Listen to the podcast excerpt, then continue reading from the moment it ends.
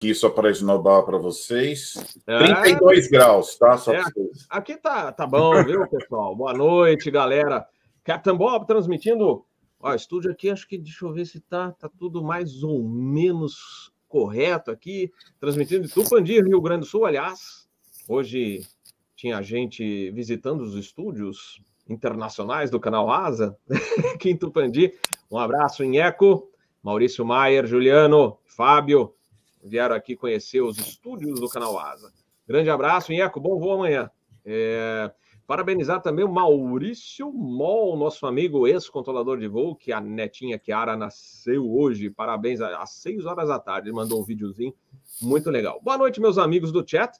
Adalberto Febeliano está chegando. Daqui a pouco o Marcelo também vai falar um pouquinho de aeroportos. A gente já teve gente é, falando de aeroportos da semana passada, vamos falar mais um pouquinho. E daqui a pouco o Adalberto estará chegando aqui. E falta o fone do Capitão Bob, que ainda a gente ficou no papo aqui, eu esqueci até do fone, daqui a pouco já coloco. Mas vamos dar as boas-vindas também ao Peter Beyond, que vai dar a hora certa, enquanto o Capitão Bob ajusta o fone aqui. Vamos lá, Peter. Em Brasília, 20 horas e 2 minutos. Esta é a Voz da Aviação, uma emissão do canal Asa para os amantes de aviação do Brasil e do mundo. Boa noite aí, pessoal. Obrigado aí por mais esse convite aí. Vamos ter um dia gostoso aqui, um papo gostoso de aviação aí. Obrigado aí. Valeu, valeu. Vamos lá, o fone do Capitão Bob, acho que não. Agora vem, agora tá sim. 5 barra 5 recebendo aqui. Olha quem chegou aqui, olha. Eu acho que o Rui conhece, mas vamos dar as boas-vindas ao Rui Amparo, nosso amigo velho, amigo de guerra lá da época da TAM foi vice-presidente lá, agora cuida da segurança de voo na ABAR, Associação Brasileira das Empresas Aéreas. Muito boa noite, meu amigo. Boa noite, Robert. Boa noite, Peter Biondi aí. Vou ter que fazer gargarejo com sal grosso para chegar na voz do Peter aí, né? Mas a gente aguenta aqui para a nossa live. É um prazer estar com vocês, é um prazer estar com quem está nos assistindo hoje aí. Aliás, a gente estava com saudades de você, viu? E você falou, escreveu Falou, pô, tô com saudades. Nós também estávamos com saudades. A gente sabe que tem que ser de dia de semana contigo e por acaso o Asa News de hoje ou da semana que vem, viu, seu Peter? Mesmo horário, semana que vem, sexta-feira, oito da noite. Então, aí facilita a, a entrada de vocês que só podem é, contribuir com o conhecimento de vocês entre segunda e sexta-feira. Rui, bem-vindo a bordo. Olha quem chegou. Não sei se você conhece essa pessoa aqui, ó. Ah, boa noite, boa noite, Robert, boa noite, Peter. Boa noite, boa noite Rui. Que satisfação enorme estar aqui junto com vocês para a gente conversar um pouquinho de aviação. E o, o, o, Robert tem toda a razão. Saudade danada de você. Você precisa vir aqui com mais frequência, viu? É, é que eu tenho. O meu problema é que a minha escala familiar é mais rigorosa do que a da ANAC, entendeu? A regulamentação ali. Então, às vezes, a, a família impõe algumas coisas e eu não consigo fugir. Ai, Mas estava com saudade também, eu, com certeza. Deixa eu colocar o Adalberto, que a gente colocou todo mundo em tela cheia. Adalberto, que é vice-presidente da Modern, porque eu falo o logistics, às vezes para você falar rápido, vai tropeçar. Então, só vice-presidente de operações da Modern vai mais rápido, né, Adalberto? Isso é o suficiente, mais que suficiente, Robert. Na verdade, pode falar só da Alberto Febeliano, que o importante aqui é a gente falar daquilo que a gente gosta, né? do que a gente abraçou como profissão que é a aviação. E aí, independente de onde a gente estiver, a empresa que a gente está, a gente está falando daquilo que a gente gosta, e isso é, é assim, um prazer enorme. Show de bola, show de bola. Bom, vamos falar das notícias da semana. Uma notícia que me aborreceu, aliás, muita gente da aviação. É, que saiu ontem, circulou em alguns grupos já de WhatsApp, falou assim: olha, o governo do Ceará conseguiu né, que agora qualquer viajante para o né, que chegar em Fortaleza ou qualquer cidade lá tem que ter teste negativo ou, ou a dupla vacinação. Eu falei, o que é isso, gente? Ah, meu Deus do céu, né? né? E aí eu lembro que às vezes o Captain Bob faz as caminhadas ou a corridinha dele na orla da praia, aí tem aqueles bares na orla, todo mundo sem máscara, é, é pessoal aglomerado, aí pode. Né? Agora, os aviões não podem, né? Justamente que tem os filtros E, para todo aquele cuidado, aí não pode. Mas o Rui já tem uma notícia boa, é isso, Rui?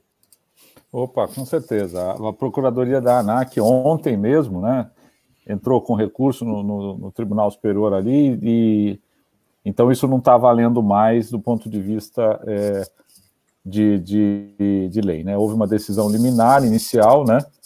É, mas ela já foi derrubada, né? Como comentário, quer dizer, o, o grande problema é que assim você tudo que acontece na aviação você tem que ter um certo tempo de acomodação, né? Então assim você uma medida dessa de uma hora para outra, ela é um pouco caótica para aquilo que a gente faz, né? Em cima disso também a gente está tendo índices de, de, de, cuidado muito alto dentro dos aviões, né? Então a geração ali de, de, de, problemas com Covid é baixíssima, né? Entendemos, respeitamos a preocupação de todos aí, mas quando a gente olha os índices, é, tanto de novos casos quanto de óbitos no Ceará, eles também são muito baixos, né? Então, essa medida, confesso que nos surpreendeu a todos. Ah, ainda bem que as coisas estão voltando à rota, né? Como a gente espera, porque realmente, e como, e como você disse, né? Mas só para transporte aéreo, transporte, transporte rodoviário, não. Então, tinha umas coisas que a gente não entendia. Mas que bom que a, a gente também espera que todos tenham vacinação, etc. Mas vocês é, imaginam também para o pessoal de hotelaria, que depende do turismo, de repente chegar e falar: não entra mais ninguém aqui, né? Ia complicar para eles também, que estão tentando se recuperar dessa crise toda, né? Então é, é bem complicado. Bom, gente, uh, antes da gente. Uh, tinha várias notícias que eu queria é, que a gente selecionou, mas uma saiu hoje. Eu queria apenas mencionar que é bem legal. É, que a Embraer tem o primeiro lucro líquido após três anos de prejuízos trimestrais. Então, uma boa notícia, eles divulgaram o balancete deles e tiveram um lucro líquido que, para a Embraer, realmente para a indústria brasileira, uma notícia muito boa, né, gente? E, bom, vamos lá falar também das companhias aéreas, que daqui a pouco a gente vai falar de aeroportos. Na semana passada, inclusive, a gente mencionou, por exemplo, Ilhéus, né? É, a gente, eu, Pamplona, falando de Ilhéus, da, da, restrição, e justamente hoje a gente vai ter alguém que vai poder falar o que, que pode ser feito em Ilhéus, né? O que, que a gente de ampliação, se vai ter investimento ou não, os aeroportos. Então, daqui a pouco a gente já vai conversar com alguém que é responsável pela, por essa área lá em Ilhéus também, trabalha com Comandatuba, então tem bastante coisa para a gente comentar. Uh, acho que vamos começar pela Nela, gente. A Nela ainda não tem o avião na, na, na, pintura dela, né? Porque a gente até comentou já, acho que na semana passada ou na retrasada, que a Nela tinha fechado para receber cinco Airbus A320 e de uma hora para outra cancelou tudo e agora vai com a Boeing, porque, segundo informações que vêm da companhia, é, a Nela, a Boeing teria vindo a Nela e falou, ofereceu um pacote legal lá e agora eles terão 737-800, né? O NG e 777, dois 777 para fazer Miami, né? É a intenção deles é, operarem com o 737 aqui no mercado brasileiro, talvez Cone Sul, e aí o 777 leva esses passageiros ou levará esses passageiros para Miami. Eu não sei se será via Caracas, porque uma das jogadas é o preço combustível lá na Venezuela, porque eles compraram também uma empresa na Venezuela. E a última notícia que é, saiu essa semana, é, nessa semana, é que eles compraram a empresa Amazonas, né, que é da Bolívia. Né? É, inclusive foi o Gianfranco Panda Betting que fez a pintura dessa empresa, né, trabalhou para essa empresa. É, não é, a última AFA, né, os comentários nos aeroportos que eu recebi é que a empresa não estava muito bem. Lembrando que a empresa mais forte hoje na Bolívia é a Boa, né? Então, é, ela não estava muito bem financeiramente, e aí a Nela é, adquiriu, teria negociado né, para ficar com a empresa. É, aí eu comecei a raciocinar algumas coisas interessantes, né? Por exemplo, eles começarem que, é, a ligar né, é, a Bolívia, Brasil, Brasil, Estados Unidos, ou de repente fazer um Santa Cruz, Caracas, Miami, tem várias possibilidades. Lembrando que a Lloyd Aéreo Boliviano, no passado, operava de 727, saindo de Santa Cruz de la Serra, passava em Manaus e chegava a Miami. E tinha uma 310 que fazia Santa Cruz, Miami direto. Né? Então, é, uma, é um jogo assim que, de repente, se a Nela começa a observar outras companhias que estejam fracas na América do Sul e negociar, de repente ela monta aí uma malha na América do Sul em pouco tempo. Mas eu vou deixar com os nossos universitários, né, entre aspas, brincando aqui com meus amigos, para comentarem essa notícia. Eu vou começar pelo Rui Amparo. Rui, you have control. Eu sempre entro na fria, né? Tem que começar pela Dalberto ali, viu? olha, olha só, é, é, é, um ato de coragem você começar uma empresa aérea e é um ato maior ainda de coragem você fazer uma expansão com uma certa rapidez. Quer dizer, se você tiver é, suportado por, por algum fundo, algum financiador aí, né? Quer dizer, você tem, dá para entender um, um pouco o custo capital dos aviões ele está, está baixo, né? Quer dizer, você tem bastante avião sobrando no mundo, inclusive essa mudança de Airbus para Boeing aí, né? Ela deve estar vindo nisso. Quer dizer, a oportunidade de você negociar agora é, um leasing baixo, ela, ela, é, ela, é muito boa, né? Agora, o, o, início de uma empresa, o início de um grupo de empresas, né? É um negócio que requer cuidado e requer é, é muita atenção aos custos iniciais. Né? Então, por exemplo, uma, uma, surpresa que eu tenho é esse anúncio de você começar com 737 em determinado mercado e com 777 no outro. O 777 é um avião de, de, de cost per trip bem alto, né? Quer dizer, ele é, ele é uma bela de uma máquina, é um money maker, né? Mas você precisa ter um alto aproveitamento, então você precisa ter passageiros, você precisa ter uma rota boa, né? Quer dizer, o 777 você não pode fazer esse, isso que você falou aí de, de, de, de passar em Caracas e, e para Miami, porque você está você tá aumentando muito o custo dele, para o passageiro é, é, é, é, um desconforto a mais, né? Então, isso tudo somado, né? Quer dizer, a gente é bastante espectador e torce para que é, mais gente comece a voar na América do Sul como um todo, né? Porque é, as oportunidades estão aí, né? Mas tem esses, esses, essas preocupações aí, ou eu diria esses questionamentos, né? É, quanto a essa orientação estratégica. É isso. Beleza, beleza. Vamos voltar às câmeras, câmeras em mim. Pronto, agora vamos para o Adalberto. Bom, Robert, é, um pouco acrescentar, além do que o Rui já falou, né? O fato realmente é que você tem muitas oportunidades interessantes no mercado em função dessa, dessa grande crise que se abateu sobre a aviação. Então você consegue arrendar aviões por preços menores, eh, os preços tanto de venda como de arrendamento dos aviões têm caído bastante. Empresas estão passando por dificuldades, podem estar buscando novos sócios. Então, esse é o lado positivo, as oportunidades estão aí no mercado. Uh, o lado negativo é justamente como é que você uh, consegue administrar, né? É, é, porque nós, infelizmente, ainda não saímos da crise, especialmente quando a gente fala de voos internacionais. Os voos domésticos, eu estava vendo hoje numa palestra do, do, do presidente da ANAC, o Juliano, uh, os voos domésticos já estão aí na faixa de 70% uh, de recuperação do que, do, do, do, que, tendo como base né, 2019, que foi o último ano pleno de atividades.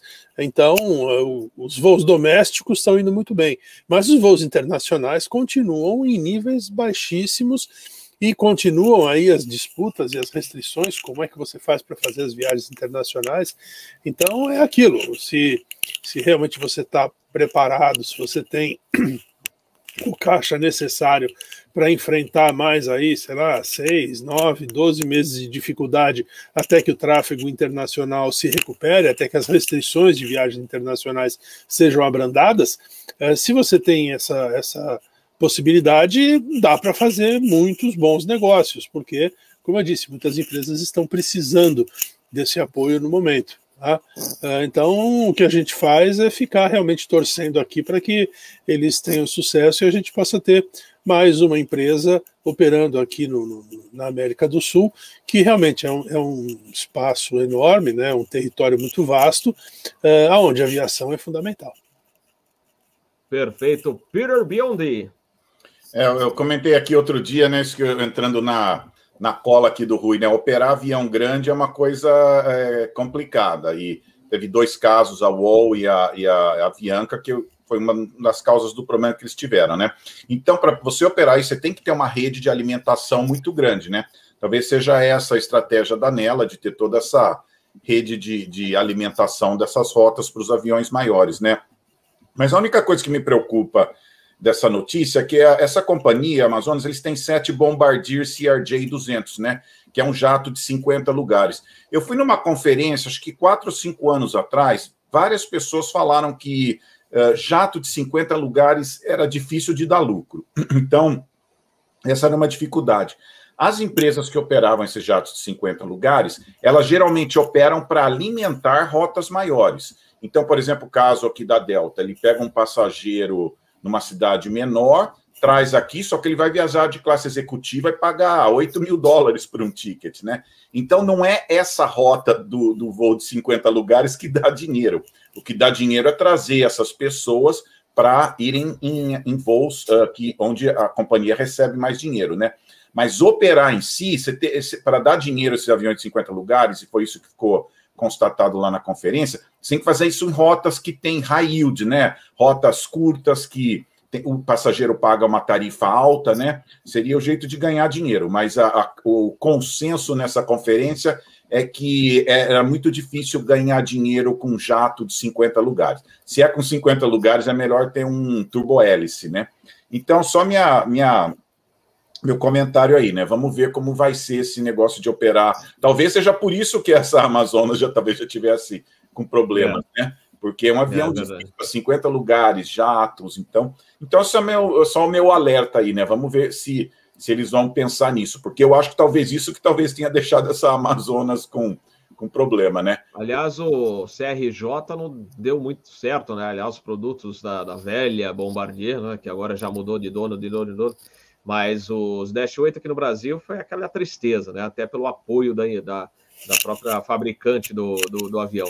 É, depois a gente teve o CRJ na Pluna, só que a, a Pluna também to, acabou encerrando operações, né? O CRJ ainda essa empresa que não vai bem das pernas, então é, realmente é, é complicado é, para essas empresas aqui que operaram os produtos da da, canadenses, né? É, acho que até pelo apoio que, que tiveram das fabricantes, né?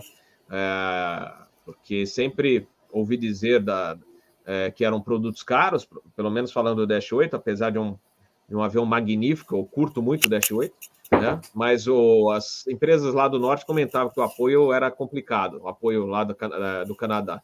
Então, é, e a aviação regional, né? Falando aqui da, lá da região norte sempre foi difícil, né, para você chegar ao lucro, né? Era quase um, é, sempre teve no sufoco ou com apoio, né? Já teve o apoio governamental, subsídio, etc.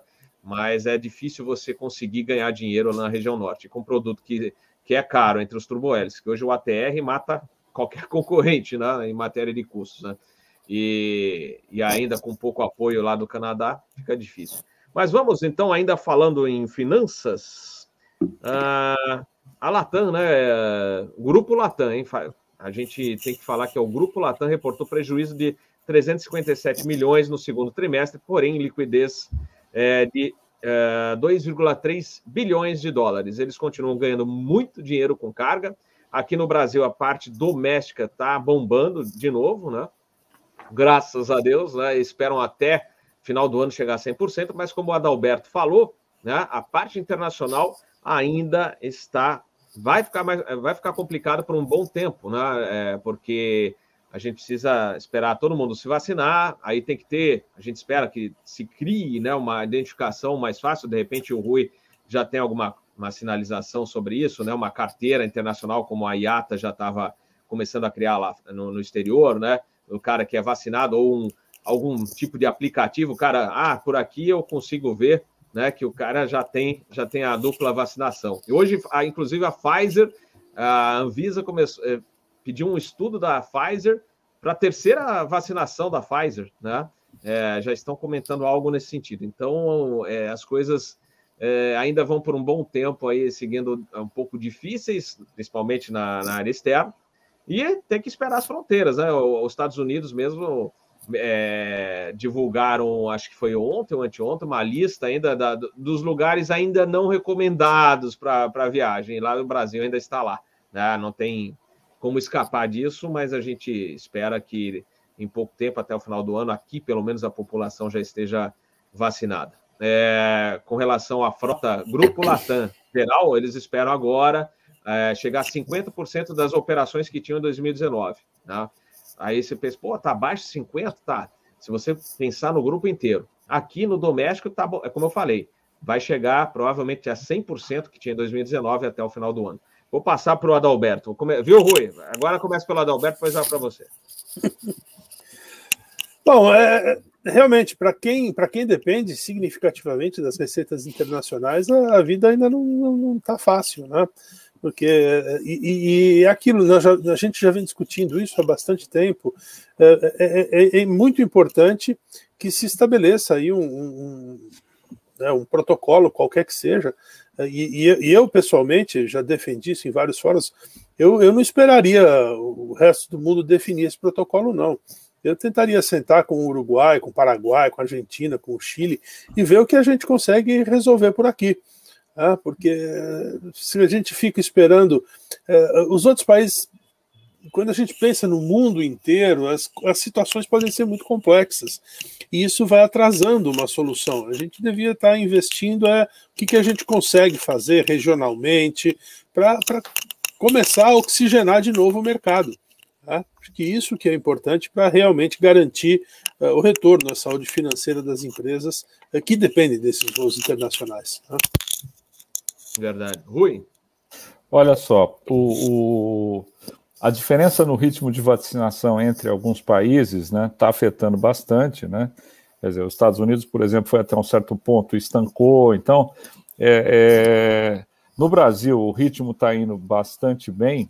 E o que eu queria dizer é que assim, a gente, a gente tem um aplicativo que chama Connect SUS, né?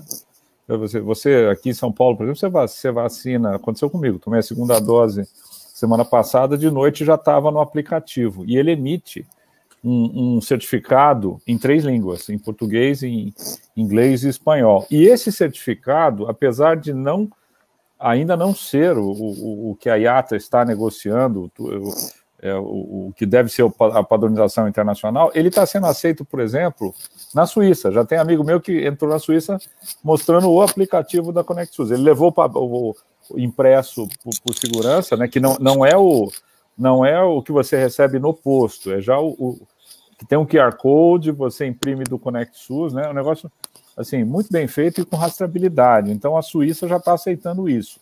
Aliás, a Suíça aceita brasileiro vacinado sem quarentena, né? Não adianta tentar pular para a União Europeia, porque você a União Europeia ainda está exigindo quarentena, mas nós tivemos contato aí com, com, alguns órgãos de governo, aí, Ministério da Saúde, e eles, eles já tiveram, por exemplo, uma conversa com Portugal, né, já está bem adiantada. A França agora também já deve aceitar é, é, alguns acordos com, com o Brasil, né? E é pouco a pouco, porque depende dos dois lados é, estarem, estarem vacinados. Quer dizer, o Brasil hoje está passando dos 20 e pouco por cento, 20% de, de, de, de pessoal com, com a segunda dose, né?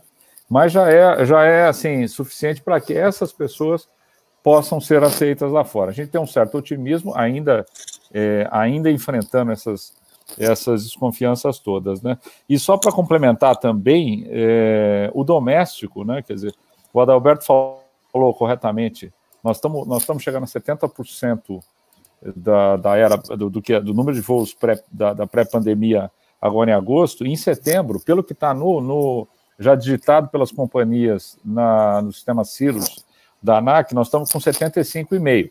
Claro que o tático ele diminui um pouquinho, você tem alguns cancelamentos, chove aqui, chove ali, né?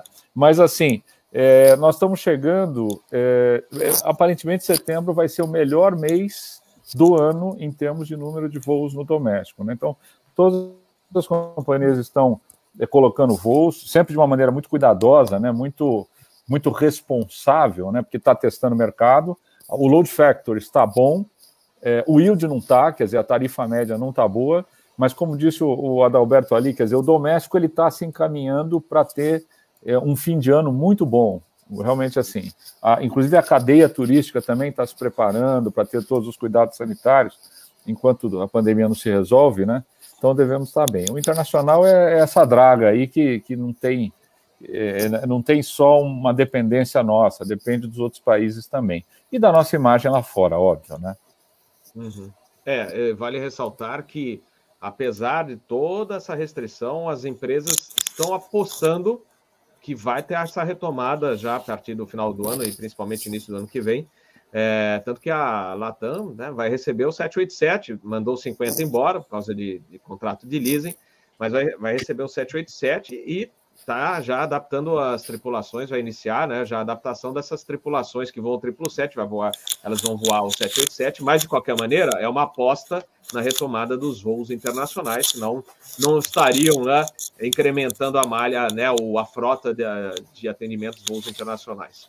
E Mas já vemos alguns sinais positivos. É. Lufthansa, a gente já discutiu é. aqui, é France KLM encomendando avião, a gente já começa a ver alguns sinais positivos em alguns, alguns fluxos né, é. é. é internacionais. É isso aí. É, a, as notícias ultimamente são boas, né? Então, graças a Deus. Né? Mas vamos ouvir o Peter então, só para passar aqui o número dos Estados Unidos aqui, né? Uh, o número de hoje foram 122.229 contaminações, né? Deu um pico aí nos últimos dias. Os Estados Unidos tinha caído assim para 30, 40 mil contaminações diárias. Agora deu um pico meio inexplicável. Uh, só para vocês saberem, o Irã está em segundo com 39 mil, Índia 38 mil, Brasil, 33.900 contaminações diárias, né? E United Kingdom, uh, 32.700. São os cinco tops da lista de hoje, né? Mas apesar de tudo, aqui nos Estados Unidos, ó, os números de ontem passaram 2 milhões e 45 mil passageiros pelos, pelo TSA nos aeroportos, né? Comparando com 2019, nesse mesmo dia, foi 2 milhões e 600 mil. Então você está vendo uma diferença aí de 600 mil aí, talvez uns 20, 25%. Então já, já melhorou bastante, né? Mas está todo mundo de olho no passageiro internacional americano, né? O passageiro internacional americano alimenta muita rota pelo mundo aí, né? Então tá todo mundo esperando que tudo corra bem nos Estados Unidos, porque esse passageiro vem com dólar, né? Moeda forte, né?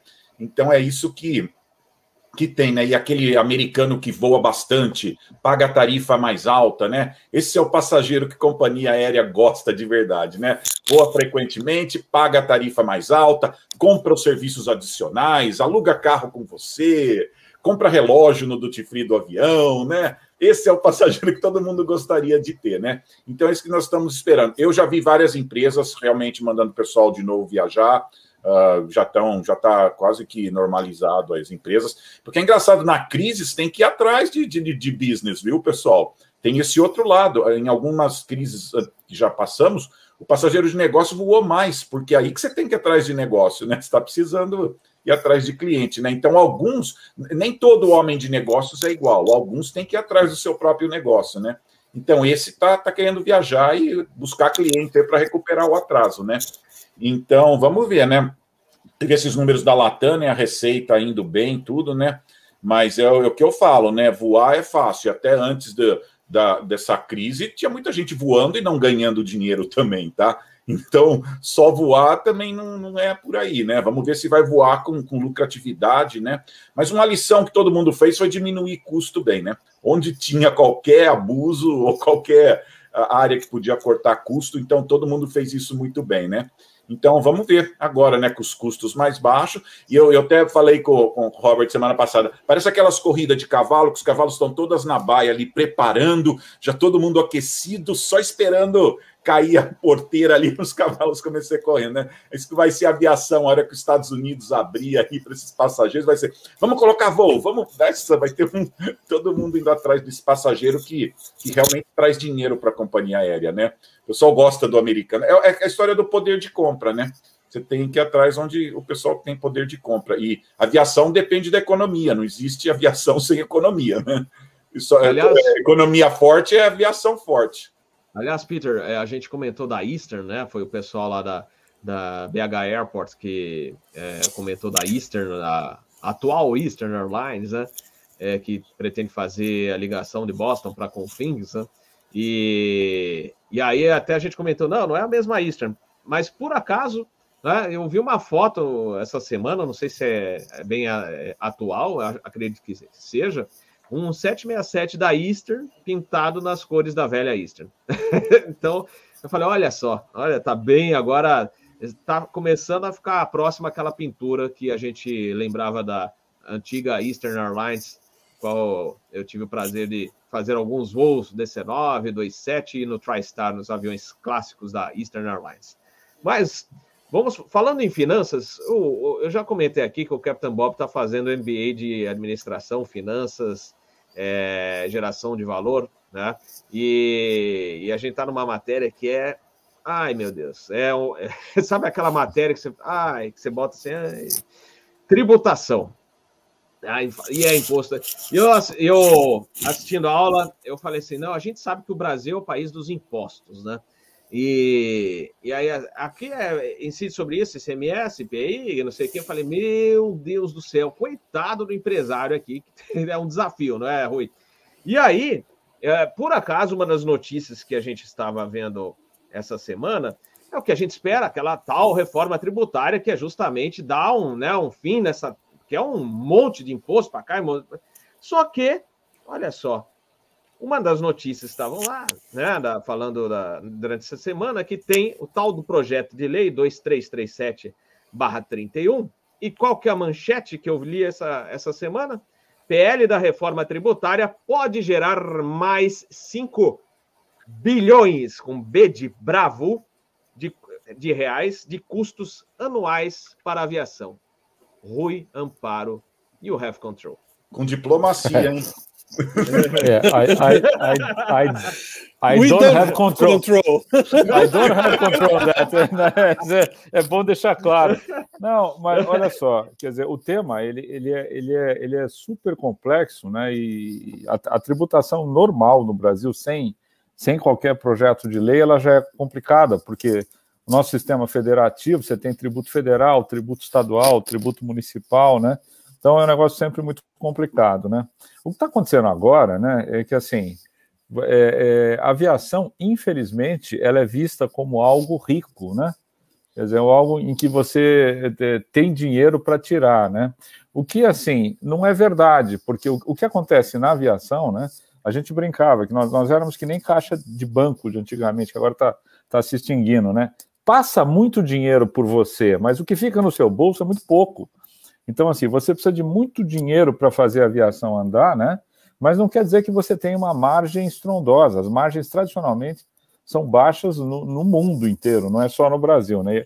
E aqui o nosso sistema tributário é muito complicado. Então, a hora que você é, faz um processo vamos dizer assim, Robin Hood, né? Quer dizer, você tira de, um, de alguém que você acha que é rico para poder distribuir depois. Esse cara que você acha que é rico não é verdade que era, né? Então você começa a, a, a incidir ou, ou, querer incidir, porque também tem, tem um jogo de, de, de forças aí dentro do Congresso que está tentando convencer e tentando, né, né, na paz aí, mostrar que, que não é bem assim, né? Mas, por exemplo, tem uma discussão sobre o imposto de renda sobre o leasing das aeronaves passar de nada, né, é, para 15%, né? Quer dizer, então, quando você fala 15% no leasing, o que, que acontece? Você, você favorece com que as empresas tendam a ter aeronaves de custo capital mais baixo, ou seja, aviões mais antigos, né? E não aviões mais novos que economizam mais combustível. Então, chega uma hora, né? Esse, esse bolo de custo adicional ele vai bater no cliente. Nós, nós conseguimos, a, a aviação brasileira na última década, né, quer dizer, antes, antes da, vamos falar até o início da pandemia, né, quer dizer, o ticket médio caiu pela metade, então a gente trouxe o pessoal do ônibus para poder ter a chance, um processo muito inclusivo, né, à medida que você sobe os custos da aviação, essa inclusão se desfaz, e não é nem, nem porque as empresas querem, né, porque assim, você começa a ter rotas é, que não, não são mais viáveis, então você diminui e você elitiza de novo a aviação. Né? Então, assim, é, é, obviamente, isso é diferente de você dizer, olha, o setor está defendendo é, um protecionismo tá, é, é, tributário, né? quer dizer, privilégios.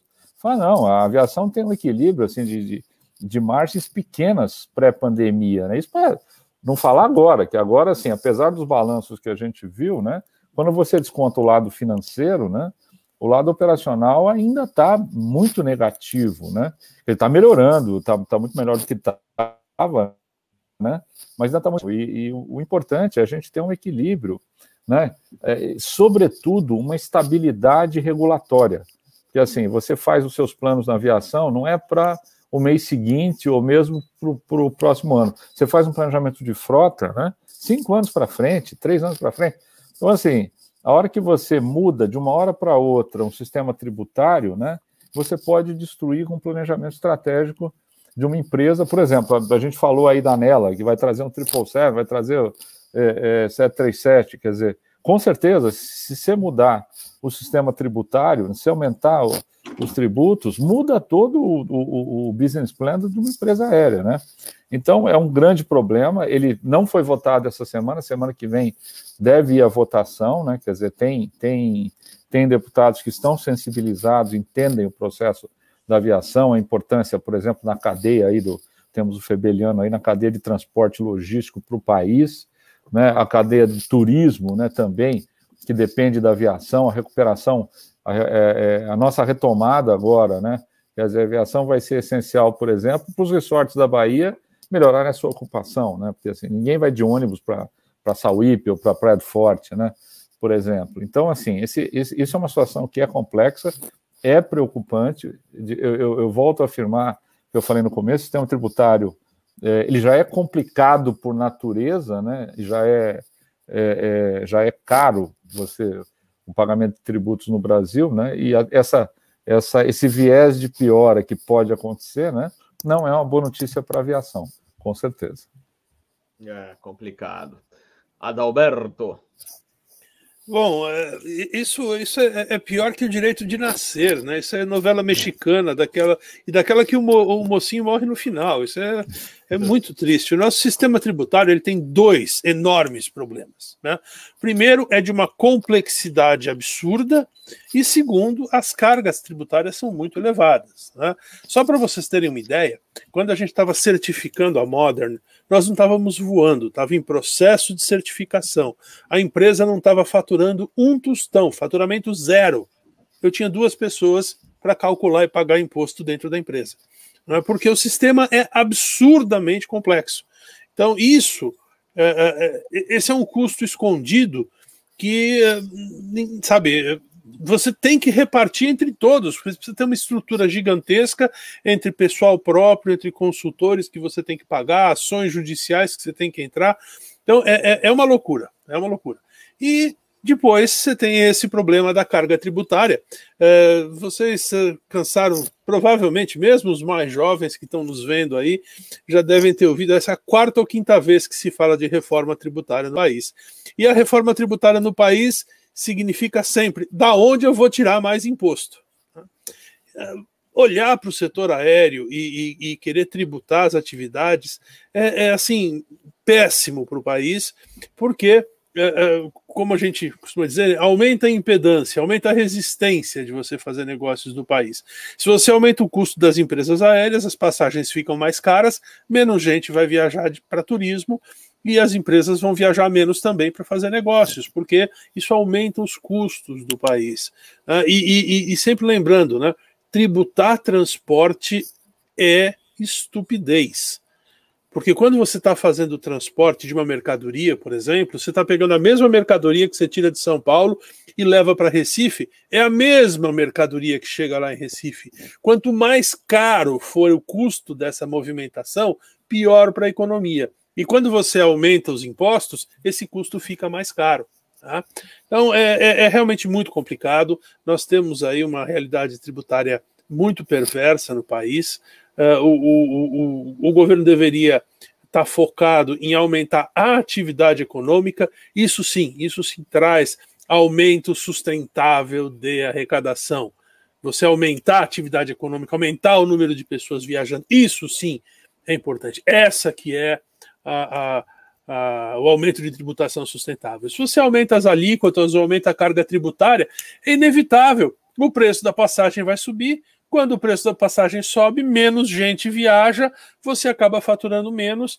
Você tem, né, para quem, quem já ouviu falar, tem a famosa é, curva, curva de Laffer, né, que diz que se você não cobra nada, se a sua alíquota de imposto é zero, você não vai arrecadar nada. Mas se a sua alíquota de imposto for 100%, você também não vai arrecadar nada, porque ninguém vai produzir para não ganhar nada, para não ter lucro nenhum. Né?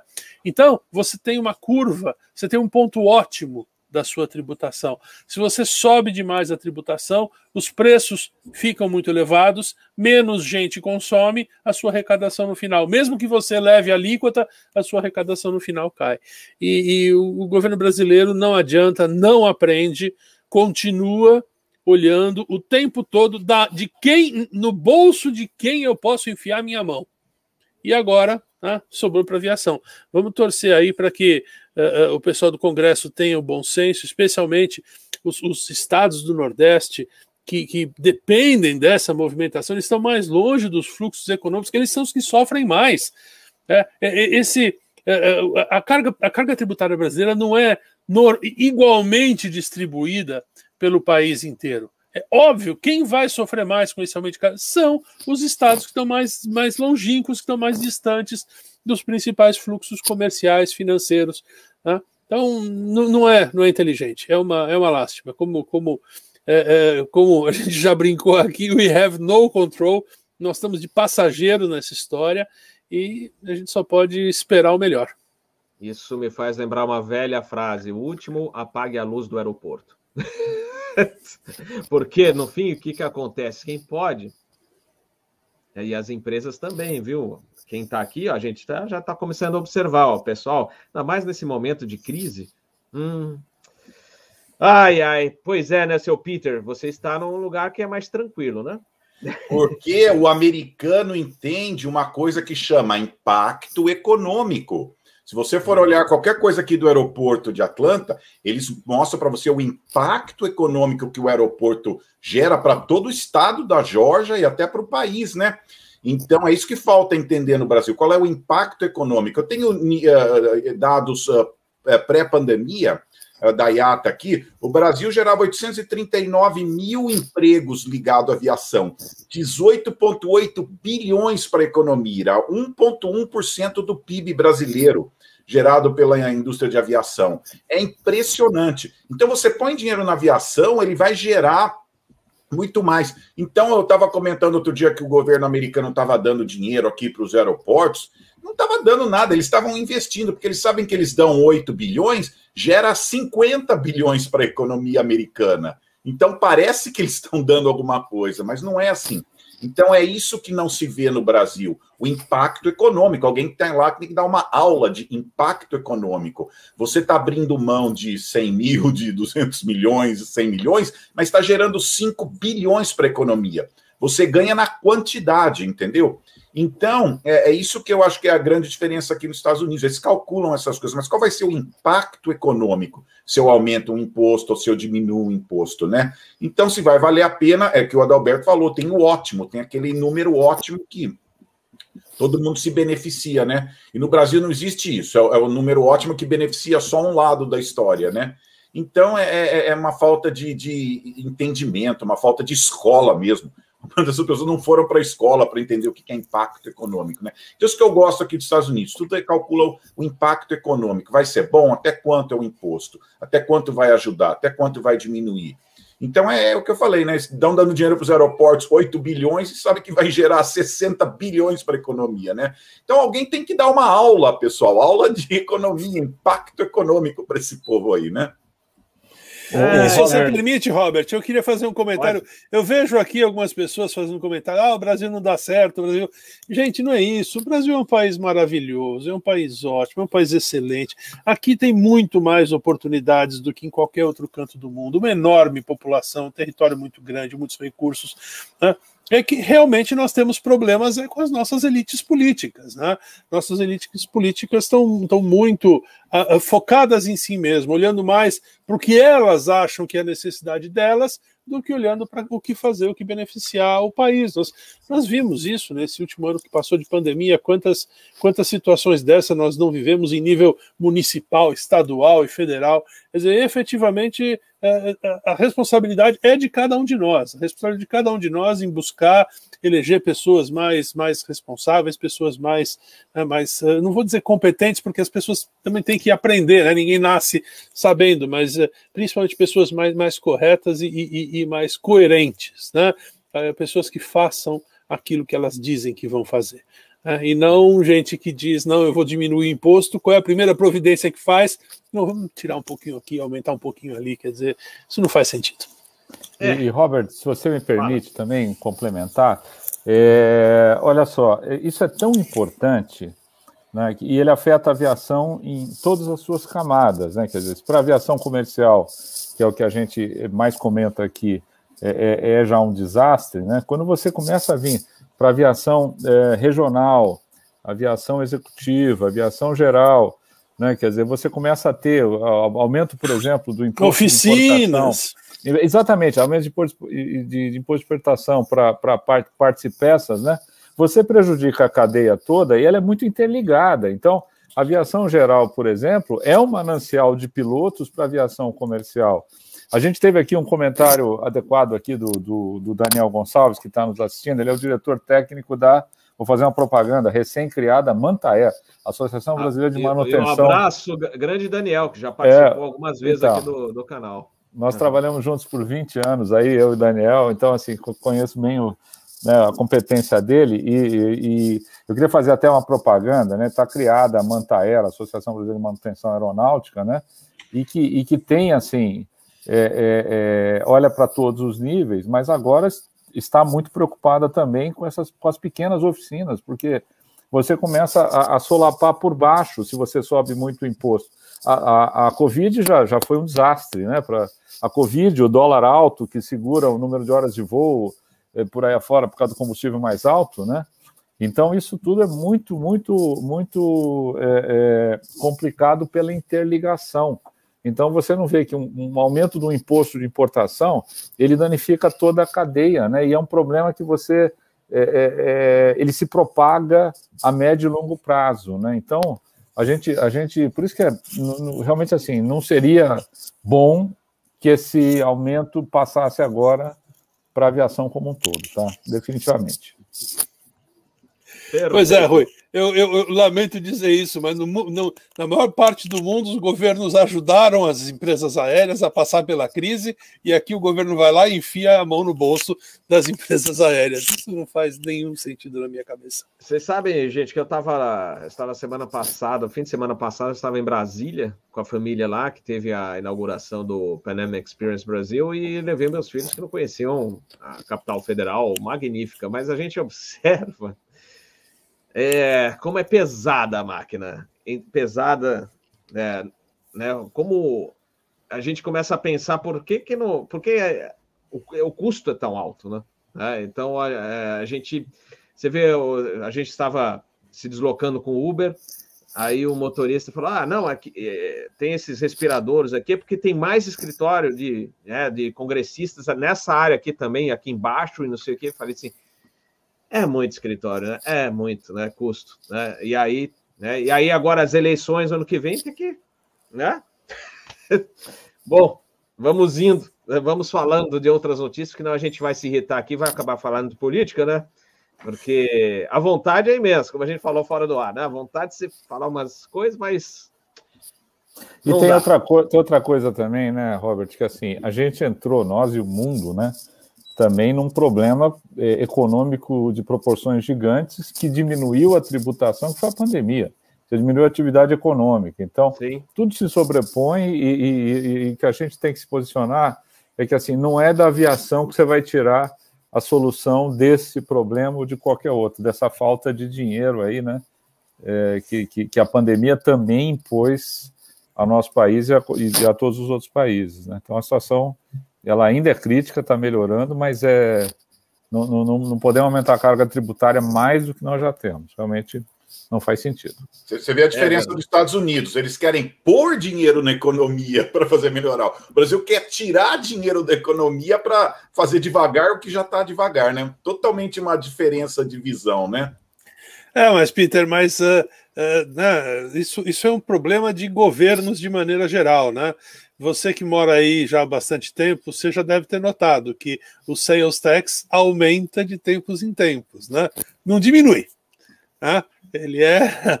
Né, as primeiras vezes que eu fui para os Estados Unidos era 3, 3,5%, agora já tem lugar 5, 6, 7.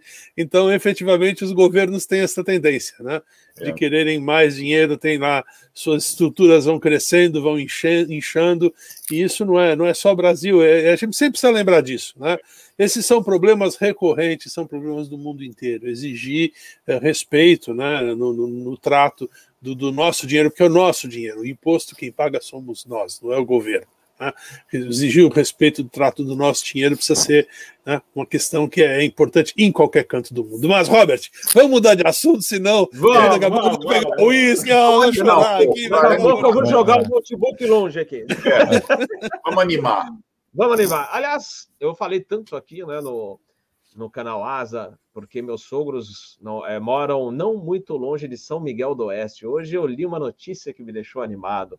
A Aerosul acho que vai operar lá. Então, com o Caravan, acho que vamos ter uma ligação de Florianópolis. Eu acho que vai ser Floripa, Chapecó para lá. Maravilha. Resolve já o problema do Captain Bar para chegar nos sogros. Porque pegar a estrada no Brasil é um suicídio tirando as paulistas, as privatizadas, que estão boas, né? É, mas a grande maioria, por exemplo, aqui no Rio Grande do Sul, nossa, uma tristeza. Aliás, vou mandar um recado, já falei com o meu amigo, é que o Maurício Maier é, é da parte militar, né? Não é da, da, da parte de, de, que cuida é do batalhão é, aéreo, né? Da, da Polícia Militar, né?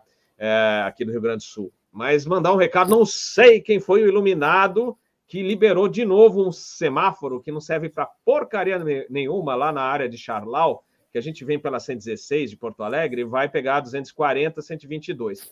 Tinham tirado o semáforo que não existia para nada. Aí, sei lá se foi vontade de alguém lá, do prefeito, de não sei do porquê que eles acharam que aquele semáforo era importante.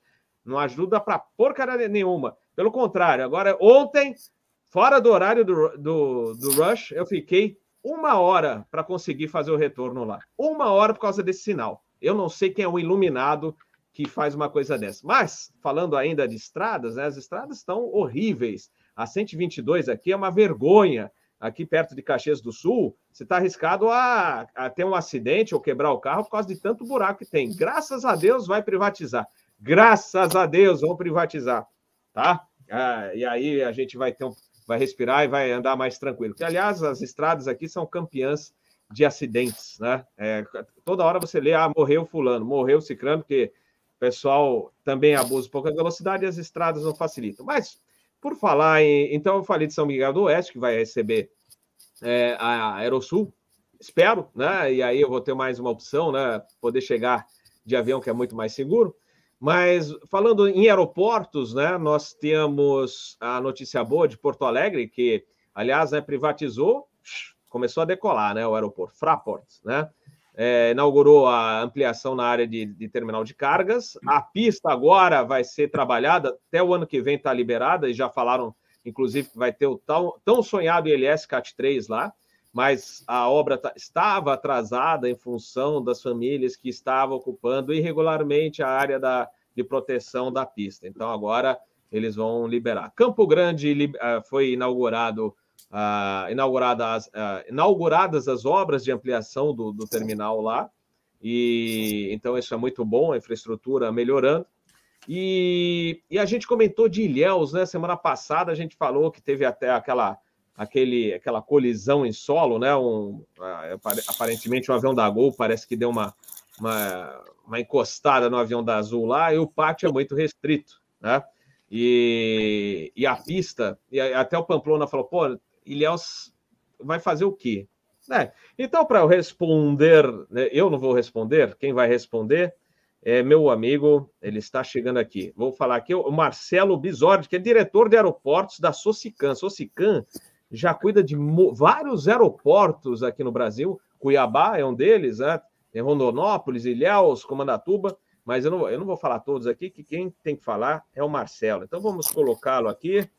Marcelo, ele que é diretor de aeroportos da Socicam, seja bem-vindo ao canal Boa Asa. E... Boa noite, pessoal. Boa noite. Obrigado. Boa noite. Boa noite. Então, Marcelo, antes faça, faça um, um, um raio-x, faça um, um raio-x aqui dos aeroportos que a Socicam né, trabalha e, graças a Deus, né, investimentos né, à vista e melhorias nos aeroportos. Isso que é interessante. Isso aí. Bom, obrigado pela oportunidade de estar com vocês aqui. Estava ouvindo uh, até agora a participação de todo mundo, né? Os problemas todos que vocês salientaram até então, e a gente não, não pode ser diferente também, temos alguns desses problemas que nos afetam, né? E especialmente passamos aí um ano, um ano e pouco, bem apertados, né? Com uma redução de, de da, da malha aérea brasileira é, a 10% da movimentação que houve em 2019, no, em abril de 2020, chegamos a 10% da movimentação, foi o pico, abril e maio do ano passado, foi uma coisa, é, a, pior, a pior momento que a aviação passou. Por outro lado, conseguimos sobreviver, né? E, e, podemos até falar que até pandemia nós já passamos, então, para mostrar que é de fato um business robusto e que atravessa essas crises. Obviamente que cada um com seu com seu tipo de atuação. A Socicam, então, entrando um pouco no que você perguntou, Robert, a Socicam é uma empresa que já está quase 50 anos no mercado, operando outros tipos de modais, né? Começou com rodoviária e tal. E a área de aeroportos, que é a qual eu tomo conta, ela, ela nós estamos hoje com 24 aeroportos em operação. Olha. 24, porque eu 24 tinha lido lá que eram 14, eram 20, então, são 24, gente. É, eram, eram 13 aeroportos e agora nós vencemos recentemente uh, o bloco noroeste aqui do estado ah, de São ah. Paulo. São 11 uhum. aeroportos, onde tem São José do Rio Preto como principal aeroporto e outros 10 aeroportos aqui no estado, né? É, que vamos ter que fazer investimentos, sim, como você falou, e, especialmente em Ilhéus, que você comentou e vem, vem tratando, né? Então, nós temos Ilhéus e Vitória da Conquista na Bahia, temos esse bloco centro-oeste, que a gente chama, que foi uma, uma licitação do governo federal, na quinta rodada de licitações, que é Cuiabá, e lá vem junto outros aeroportos, ele vem em bloco, né? É Sinop, Alta Floresta e Rondonópolis. É, além de, operamos também Jericoacoara, você falou do Ceará agora há pouco aí na, na e tem de fato um, um tema desse que está sendo tratado, né, sobre entrar no estado ou não com vacinação, tal. Ainda o Rui até trouxe a, a, a notícia de hoje aí, né, que, que deve estar sendo derrubado isso. Né? É, temos também a operação de Chapecó, né, que você comentou, que é uma concessão municipal do estado do município de Chapecó, que é um, uma região que esse voo que você comentou ainda nós não fomos solicitados por, pela Azul ou para que, quem for fazer esse voo, mas. A Aerosul? É a Aerosul, aquela que opera a Caravan, né? Uhum. Então, pronto, é uma, é uma operação que deve ser bem a, a, é, procurada lá, né? Porque São Miguel do Oeste tem que passar por ali de alguma forma para chegar, né? É. Então, agora, Ilhéus, como você falou, em todos esses aeroportos que nós temos a concessão, né, essa concessão por 30 anos ou 25 anos, dependendo de cada um dos modelos, é, fica por conta do próprio operador, que somos nós, investir nesses aeroportos, melhorando assim toda a infraestrutura aeroportuária, seja ela lá do ar ou lá do terra. Né? Em Ilhéus, que você comentou, é, o aeroporto de Ilhéus é um aeroporto que, de fato, estava subdimensionado para o tamanho da operação, e até um dado curioso, o, o, Peter que gosta de passar dados, né, Peter? Ilhéus, ele é, é, é, um, é, um, aeroporto que, em 2019, teve uma operação importante por conta da, da atratividade da região em termos de turismo e tudo mais. Mas você sabe que agora nós estamos com, com aproximadamente 25% a 26% acima do mesmo período do que 2019. Que fenômeno é esse que está acontecendo lá? Porque o, o, pessoal não pode viajar para fora, né? Está com, tá com restrição de voo internacional, turismo e tudo mais, estão procurando o turismo interno. E aquela região da Bahia é uma região super procurada, os resorts todos, como você comentou, são, são áreas procuradas. E, e o aeroporto, então, nós também tivemos problema com, com, a, com a Covid lá na região, o aeroporto ficou fechado. Então, de fato, as obras tiveram um atraso, sofreram um atraso de fato lá, e agora já retomamos essas obras, esses investimentos todos. nós vamos ter uma ampliação importantíssima no terminal, ele vai crescer em torno de 35% a área do terminal, sem contar que não é só crescer em área, ele vai ter uma, um avanço de qualidade enorme, tanto do lado da arquitetura, como do lado é, de, de, de, você sentir essa, o usuário sentir que está com uma área gostosa, agradável, né? O aeroporto vem sendo não só uma área para você esperar o voo, tá, mas uma área de convívio, de fato, né? Uma área gostosa na cidade, né? Para você poder ficar lá e fazer outras coisas, aumentando assim a área comercial, com, com alimentação, com lojas e tudo mais. A parte do check-in e do desembarque também vai ser aumentada e modernizada, vamos trazer equipamentos modernos. É, isso tudo nós estamos falando do lado terra, né? E do lado ar, que é o problema operacional que você comentou até, a pista você não tem o que fazer lá. De um lado você tem o mar, do outro lado você mar. tem a lagoa, né? Então você está com água dos dois lados, mas você pode melhorar ela fazendo investimento em equipamentos, é o que nós vamos fazer. E já estamos fazendo. Isso nós fizemos antes até, um, avanço nos equipamentos que são possíveis ter naquela região, já melhorando sim a segurança operacional. Todos, todas as companhias aéreas que lá operam já nos deram um reporte que melhorou muito mesmo a operação na, na região, é, lá, no, lá no aeroporto. Teve esse incidente que você comentou agora há pouco, há pouco lá, esses uns dois, três dias para trás, e, e, o outro investimento que está previsto, e já é o primeiro, um dos primeiros que nós vamos fazer, é o aumento do pátio, o aumento de área de, de estacionamento da aeronave, das ilhas e tudo mais, para poder é, caber aeronaves e até aeronaves maiores, né? O A320 está sendo usado bastante lá agora, né? Então nós vamos estar tá com ele operando lá. Então, e além de investimentos em outros aeroportos, Chapecó, por exemplo, é um aeroporto que está super movimentado também, que é outro, é outro viés, né? O viés de agribusiness, né? Que também tem uma, uma importância muito grande, teve uma importância muito grande nessa pandemia para poder manter o país virando, né? E, e é um aeroporto que nós vamos fazer um investimento muito grande, começando agora também, é, e em todos esses outros aeroportos, os, todos esses do, de, do Mato Grosso, o investimento é muito maior, né? Então nós vamos fazer um investimento muito grande lá, melhorando. Muitos deles não tinham mínima condição de operação, estavam operando é, pela, pela prefeitura, operando Rondonópolis, Sinop e Alta Floresta, com importância. A Sinop é a, é a, sede da Bolsa da Soja, né? Então é uma movimentação de, de, de, do agribusiness importantíssima na região, né? É, eu, eu acho, por exemplo, Rondonópolis seria um excelente alternado para aviação é, com aeronaves de médio porte, como o 737, o Airbus A320, mas não sei como está o PCN lá, é, precisa ver toda essa parte de pátio, etc. Né? Uh, uh, operação RNAV acho que já tem. Eu, Já tem. Estava, é, eu observei Alta Floresta, falei, olha só, um alternado bom aí na rota. É a e a pista de Alta Floresta é enorme, a, pista é muito grande, porque tem a base aérea junto, então a pista é, é super importante. 2.500 metros, 2.500 é, é, eu só não sei o PCN lá se era adequado, se dá para receber. Adequado. Já está com o PCN adequado para receber os aviões grandes aí. Olha aí, então já é um alternado legal, né? E até não só como alternado, mas também para aumentar o fluxo né, de passageiros. Mas é. vou deixar o, o Rui, que é também hoje trabalha com a parte de segurança de voo da BEAR, né? Fazer uma pergunta para você. Marcelo, antes de mais nada, super prazer aí em, em, falar pessoalmente consigo aí.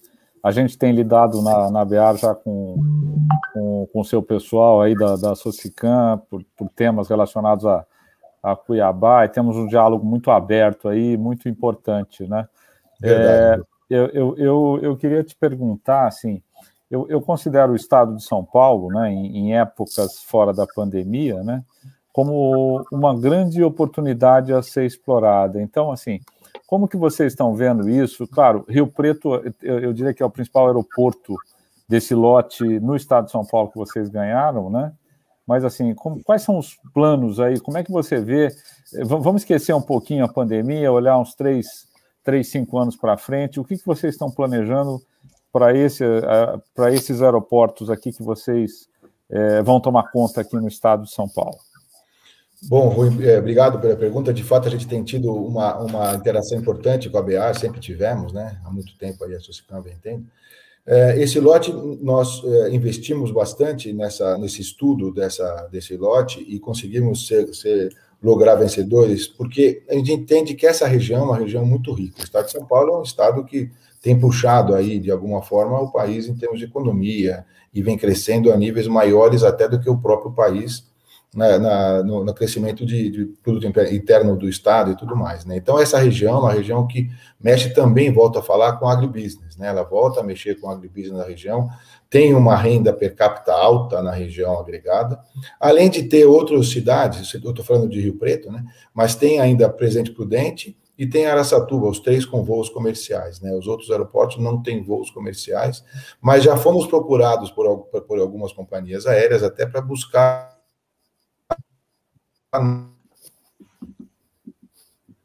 novos voos, por exemplo, é uma... Tá, tá ouvindo? É, não, não sei se a falha foi minha deu, aqui. Deu uma ou... cortada. Deu, deu uma cortada. Eu vi também. É, voltou agora. Voltou. voltou, né? Então, tem Barreto também que nós fomos procurados pelas companhias aéreas para poder começar a pensar em estudar ter voo comercial também para lá. Porque além de ter lá o Hospital do Câncer, né, que é um hospital referência é, até na, na, América Latina aí, tem uh, cidades próximas com muitos hotéis, especialmente Olímpia, ali naquela região, que foi um crescimento grande. É, eu tenho, me surpreendeu bastante isso na parte de águas quentes e tudo mais ali naquela região. Né? Então, a gente está pensando, e voltando para a sua pergunta, é em fazer investimentos importantes necessários para que esses aeroportos se, se é, tornem aeroportos que possam ter voos ou de partida ou voos que, que recebem escala no meio do caminho, como já tivemos em Rio Preto no passado, já foi escala, por exemplo, São Paulo, Rio Preto, Brasília, São Paulo, Rio Preto, Cuiabá, Cuiabá. mesmo. É. é. Então a gente quer retomar tudo isso agora mais fácil que nós estamos operando esses dois aeroportos aí, né? Então a gente consegue é, é, trazer as companhias aéreas para estar estudando junto com a gente essa operação. Já começamos essa, essa tratativa, além de tentar ser criativo com outras é, com, com, outro tipo de operação, por exemplo, manutenção, né? Você falou da, da, da, associação aí, usar um desses aeroportos que tem pista importante para fazer, criar um centro de manutenção, por que não? Né, nessa região. Araçatuba, por exemplo, é uma, é uma pista importantíssima, uma região bacana, centralizada em termos de, de localização para o país, né? Podemos fazer dali alguma coisa, podemos estudar para isso, tá? A gente vai criar uma SPE específica lá e vamos tratar essa como a gente tem tratado os outros todos aqui, tá? Aliás, Acho... Marcelo, você... opa, desculpa, Rui, depois eu Não, não, é só, é, é, é só para. Pra... Primeiro, agradecer a resposta aí, Marcelo. Eu, eu trabalhei na TAM muitos anos, né? Então, a gente voava Fokker 100 para todos esses aeroportos aí, né? é e era super importante para a gente, né? E, e, e eu, eu, acredito muito no interior. E o que eu queria colocar também é que, é, obviamente, passando a pandemia também, nós temos o acordo de redução do ICMS em São Paulo, né, que já prevê, para termos a, a, a, redução que já tivemos um pedaço ali, né, é, a gente vai ter que voar, né, as companhias da, da, da BR, Gol, Latam, aí, vão ter que voar para alguns desses aeroportos também, né, no sentido de desenvolver. Então, assim, é, esse programa ele ficou um pouco suspenso, né, porque realmente a época pandêmica foi muito complicada para todos, né, mas por isso que eu, que eu dei o horizonte de, sei lá, um, dois, três anos à frente, né, Marcelo? Nós realmente vamos, vamos, vamos voar. É, eu acho que Barretos é a Gol, tem Votuporanga com a Voepés, tem, tem é, olha, tem, além dos aeroportos que são tradicionais, né, que é, que é, o, que é o Rio Preto e, e Ribeirão, que é, que é da outra concessionária agora, que sempre são muito fortes e a, a gente te, vai ter a obrigação de voar para esses aeroportos para cumprir os acordos do CMS. Ou seja, nós vamos depender muito desses investimentos de vocês em infraestrutura, né? E, em contrapartida, nós vamos trazer passageiros também claro. para esse lado. Então, essa simbiose é importantíssima aí com, essa... vocês da, da, da Socicam. Sem dúvida, essa parceria é muito importante e a gente está aberto para isso mesmo. O que a gente quer é justamente que vocês usem a nossa infraestrutura e a gente tenha que melhorar ela mesmo para poder atender todas as necessidades que vocês têm aí, sabe? Aí desenvolve não só, desculpa só, Robert, uhum, a gente desenvolve não só o aeroporto, mas a própria região, né? Toda a região com certeza. É, é, é beneficiada com isso aí, né? Isso. É, Marcelo, você falou de Rio Preto. Rio Preto também é, uma, é, um aeroporto que precisava de uma pista um pouco maior, né? A gente opera lá com Airbus e tal, mas é, está na lista daqueles aeroportos que merecem mais atenção na, na parte operacional, justamente pela dimensão da, da pista. Eu acho que, de repente, eu não sei se existe a possibilidade de é, trazer uns metros a mais para essa pista, né? alguma coisa que realmente contribua para segurança, para aumentar a segurança operacional no aeroporto de Rio Preto, né? E, e falando é. em. Opa, pode falar. Pode falar, não, pode falar. Eu ia só comentar sobre isso. Na verdade, é, existem já é, uma, uma, os investimentos previstos, né, que vieram na concessão, ele é elencado pelo próprio Estado, né? É, o que é necessário fazer para que você melhore essa operação, seja ela de segurança, seja ela de conforto, né? Lado ar ou lado terra. Né? A pista em Rio Preto é um pouco apertada, né? Você sabe também que tem restrição do sítio aeroportuário lá, que não é muito grande, né? Então você fica meio que no limite ali para operação de tamanho de pista. Mas você pode trazer, fazer, fazer essa operação de outra forma, com mais segurança, com equipamentos, com outras coisas que a gente vai, fazer, vai trazer para lá. Né? É. Uh, quanto a Ribeirão, que a gente também comentou, e vocês falaram ah, de trazer oficinas. Eu lembro quando eu fiz uma reportagem para a Aeromagazine há muitos anos atrás, em Ribeirão. Na época, o ex-presidente da, da Varg também foi é, atuou Natan, o Rubel Thomas, ele investiu pesado na construção de um terminal de cargas, porque ele falou: olha, a, o projeto ampliar essa pista e a gente tem uma. Acredito que o aeroporto Ribeirão, por exemplo, vai movimentar muita carga e no fim não, a obra da pista não saiu, porque, ah, porque aqui não pode ter um impacto ambiental. Vocês acreditam que vão ter um pouco de dor de cabeça também com algumas obras aí, em função de, ah, porque aqui não pode, que aqui é o, é, tem limite, é, aí tem um impacto ambiental. E não sei. Como é que você, vocês já é, devem ter esses problemas por aí, né? Temos, temos sim. É, não só não só aqui em São Paulo, né, como você está falando aí, que isso, isso é, um, é, um, é um problema que você tem que tratar. Então, nós temos uma área específica na empresa que trata esse tema da, de, de ambiental, né, que é um tema que a gente dá muita importância, porque tem coisa que você é, é, trata isso de uma forma mais fácil, tem, tem coisa que é mais difícil você tratar esse tema, né? Então, é um tema que a gente dá muito carinho, analisa os melhores técnicos possíveis, e fazemos o que dá para fazer, o que, o que for possível ser feito da melhor forma com essa linha. É onde a gente pode ter algum tipo de problema. É, agora, é, não só aqui, eu também estou tendo esse tipo de problema, por exemplo, em Alta Floresta, onde eu vou ter que fazer o investimento, existe lá uma interferência no sítio aeroportuário por uma, uma pista, que uma, uma, uma rua, né, uma estrada é, municipal que passa ali atrás, eu vou ter que fazer uma mudança. Então a gente tem que, a gente tem que viver com isso. Onde é possível fazer, a Socicam vai lá e faz, ou os consórcios, né, nos casos, a gente faz esse investimento e, e faz, a, e faz a adequação. Muitas delas né, já vêm já vem levantadas pelo próprio uh, estudo que é feito antes da concessão e já vem lá elencado o problema, qual é que tem, qual que não tem. Então, você já sabe aonde que você vai atuar. Existe a parte de interferência de áreas ou até parte ambiental em termos de, de fauna, né? É, tem, tem, tem problema de fauna também, alguns deles, especialmente nessas regiões mais ao norte aí do país, tal, né? É verdade. Adalberto. Não, eu, eu, eu fico assim extremamente, extremamente satisfeito em ver o sucesso da Socicam. Eu me lembro em 2009 eu estava na, na Azul e eu fui chamado para uma conversa eh, na Socicam porque foi a primeira vez que eu, eu vi falar da Socicam e, e, justamente a conversa foi nesse sentido que eles queriam estavam eh, pensando em, em migrar né, deixar de, de, de, administrar somente rodoviárias, que eles já administravam várias pelo país inteiro, para também entrar no mercado, principalmente da aviação regional.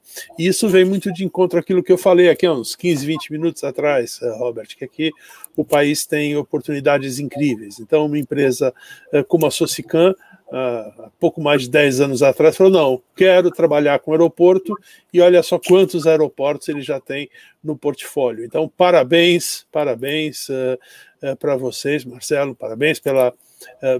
Por mais esses aeroportos.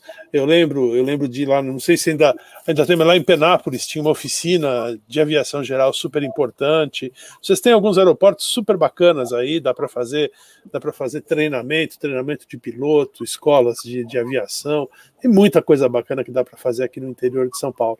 Agora, eu, eu queria, não sei se você tem os dados, mas eu queria justamente uma comparação uh, uh, sua entre como têm sido os negócios né, das rodoviárias e como têm sido os negócios do, dos aeroportos. Quer dizer, o, o, o senso comum diz que está diminuindo o movimento da rodoviária e aumentando o, o, movimento do aeroporto.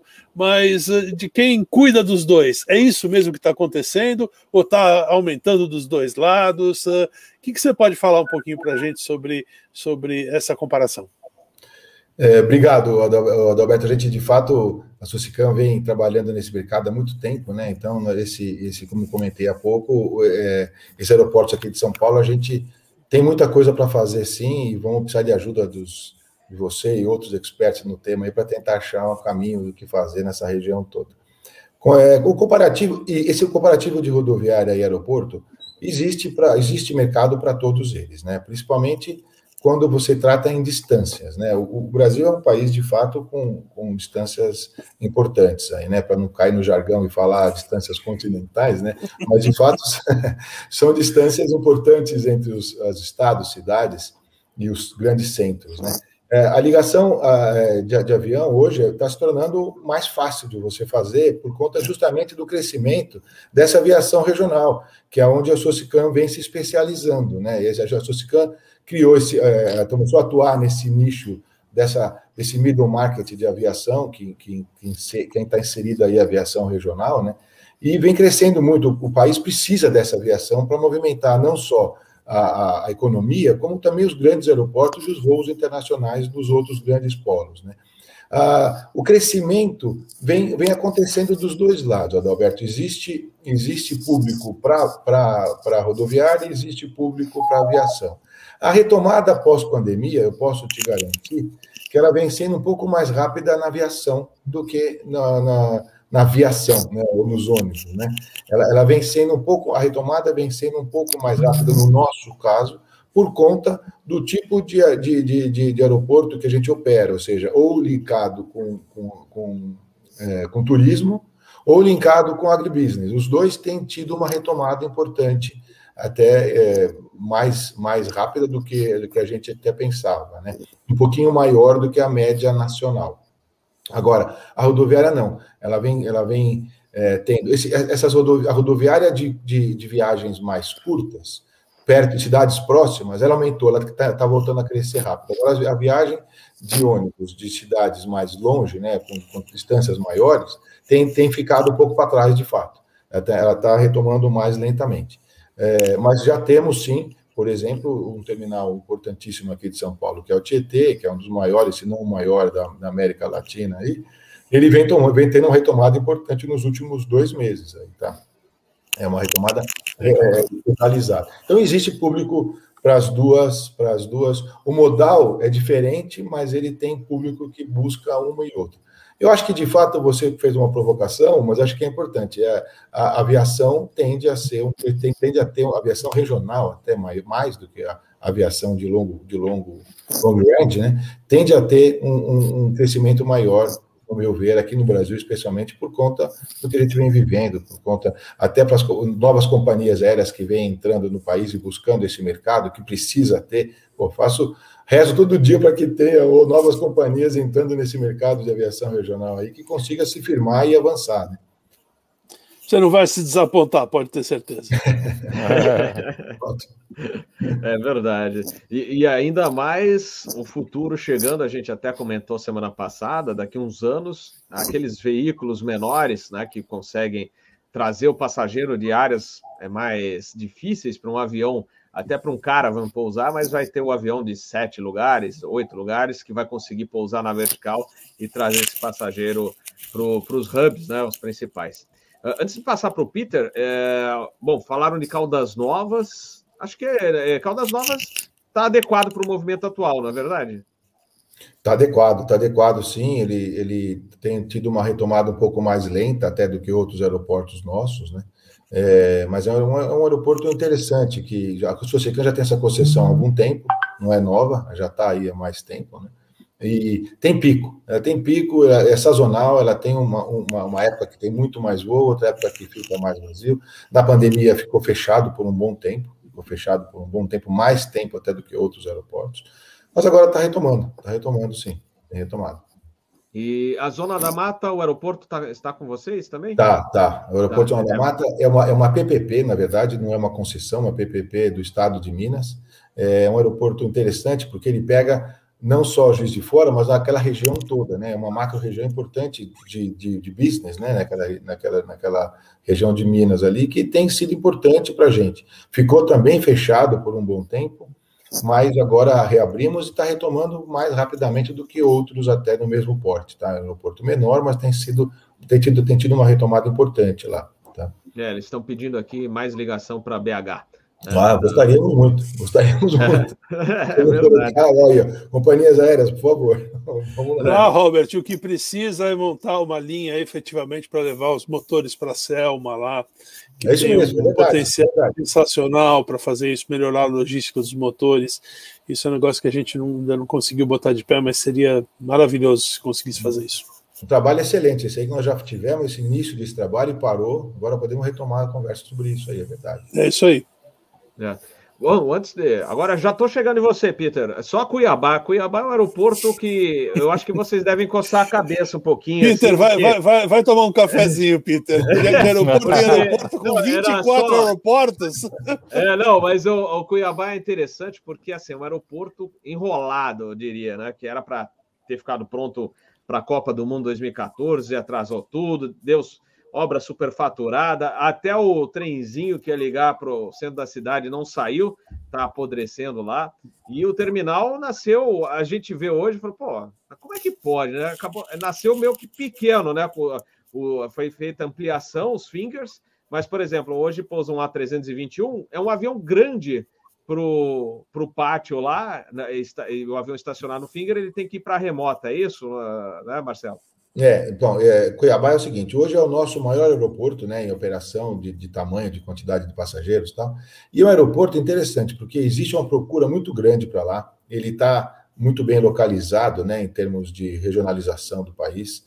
Ele tem feito, ele tem feito um papel até de um certo hub para o norte, em algumas regiões ali. Os aviões vêm Brasília, São Paulo, dali e sobem ali para outras regiões, Porto Velho, Rio Branco, por ali.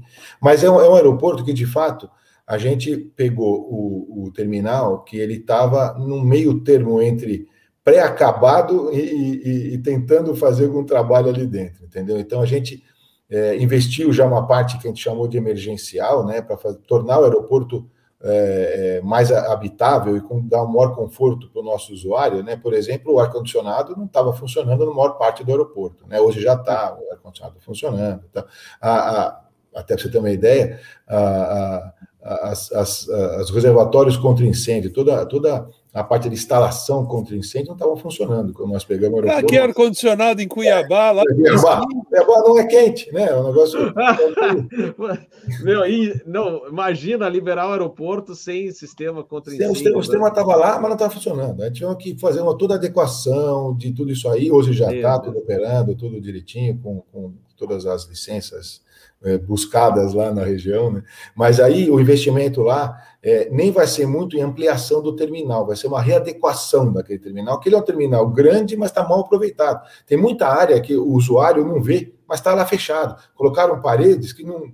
atrás tem obra, mas não está acabado. Então a gente vai é, arrumar tudo isso, fazer uma readequação, colocar uma arquitetura interessante ali também, é, que remete a outros aeroportos nossos, ou a outra, uma, uma linguagem que a Socican tem para colocar em todos esses aeroportos, com uma regionalização específica em cada arquitetura, vai ser bem interessante isso. Isso do lado do ar. Aí o lado, isso do lado terra. Do lado do ar também nós vamos fazer investimento, aumentar o, aumentar o pátio, de fato, como você comentou, ele existe hoje. Ele tem, tem um pico no dia que já fica apertado para algumas aeronaves. Vamos fazer investimento é, na, na, tanto na pista como nas, nas, nos táxis, todas as táxis ali, construir táxis novos. Então, vai ser um investimento importante nesse aeroporto e, e, e muito também nos outros três aeroportos. Tem aeroporto que eu vou triplicar de tamanho, para você ter uma ideia, o que, o que é, o que não é hoje. Né? Tinha aeroporto que não tinha nem banheiro, você ter uma ideia. Isso já fizeram também de imediato, né? Quando nós chegamos lá, ar-condicionado e tudo mais, né? Então, são investimentos que você tem que fazer pré-obra. Antes de você começar com um investimento maior, a gente já fez algum tipo de investimento para poder adequar no mínimo possível para poder ter, uma, uma, um, ter um padrão, pelo menos, de operação que não tinha, né? E, é. e hoje, e hoje é, Cuiabá vem, vem sendo Vem, sendo bem elogiado pelas, pelas companhias aí, né? Ganhamos até um prêmio internacional de uma, uma, revista que eu não vou lembrar o nome agora, que foi o aeroporto mais pontual do mundo, Cuiabá, em termos de, de, de embarque e desembarque e tal. Foi bem, bem interessante isso para a gente aqui, tá? Então a gente está fazendo uma, o que pode com esses aeroportos, que é, na verdade, né, Robertinho, são aeroportos menores do país aí, mas que tem uma importância enorme para essa ligação do país como um todo, né? Tem, são aeroportos que não estão, a maior parte deles não são capitais ou não estão em uma área de turismo super avançada, como, por exemplo, vou citar alguns aqui, Salvador, Recife, né? Então, são, são áreas que, que, que são mais procuradas diretamente para o turismo, né? Nós temos outras regiões que estão buscando esse desenvolvimento dos aeroportos através do que a gente consegue buscar para colocar lá e fazendo a operação de excelência que a gente gosta de fazer na nossa. Obrigado, obrigado. Vamos agora você, Peter, you have control again. Eu acho que eu sou meio dono da Socican. Eu nasci em Campinas, usei muito a rodoviária de Campinas, e se eu não me engano, o que eu não consegui achar, a, a maternidade de Campinas tem, é acionária da Socican, se eu não me engano. Né? Não, da Socican não, do, da, era da rodoviária antiga. O ah, tá. contrato tá. da rodoviária antiga era com a maternidade de, de Campinas. Campinas é, tá. Começou dali. É. Ah, onde eu nasci. Então conheço bem aquela região ali, né? Mas uh, duas coisas importantes. Primeiro, uh, essa coisa de ligar a rodoviária com, com o aeroporto. Eu estou aqui em Atlanta, tem uma rodoviária dentro do aeroporto. A Greyhound passa lá. Eu acabei de olhar aqui um lugar para Macon, tá lotado a semana toda. Oh. Os ônibus, eles saem da rodoviária, param no aeroporto e vão para o sul. Os que vêm do sul dão uma parada no aeroporto e vão para a rodoviária principal e divide a pessoa para várias conexões. Então, a rodoviária aqui é como se fosse um centro de conexão. Eu até mandei umas fotos para o Robert outro dia, aí se você quiser, eu te mando uma foto aqui do, da rodoviária dentro do aeroporto de Atlanta, né? Que é um conceito muito legal. E vocês, por estarem os dois business, uh, deve ser interessante um dia conseguir fazer esse tipo de modelo, né? De, do, então, por exemplo, um cidadão vem de uma cidade um pouco mais longe, talvez o ônibus dele passe pelo aeroporto, né?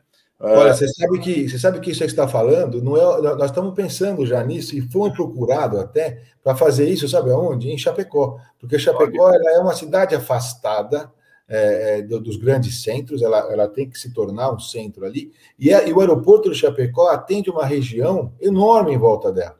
Com, chega a mais de 2 milhões de, de, de, habitantes naquela região. Então, fazer uma, um link, ontem me falaram isso, fazer um link rodoviário, um multimodal, vamos chamar assim, dali para outras cidades. Né? Eu acho que é um negócio interessante para a gente pensar assim aqui. Tá? Não existe hoje no Brasil isso. Uhum. Então, agora tem, tem, mais outra pergunta aí, Robert. Põe eu de volta aí. Tem outra pergunta aí. Voltando, voltando. voltando ah, então, e, e, tem, tem uma outra coisa interessante. Eu tenho um amigo da, da ESP, ele era contra esse negócio. Ah, não vai dar certo, querem fazer o aeroporto virar um shopping center, né?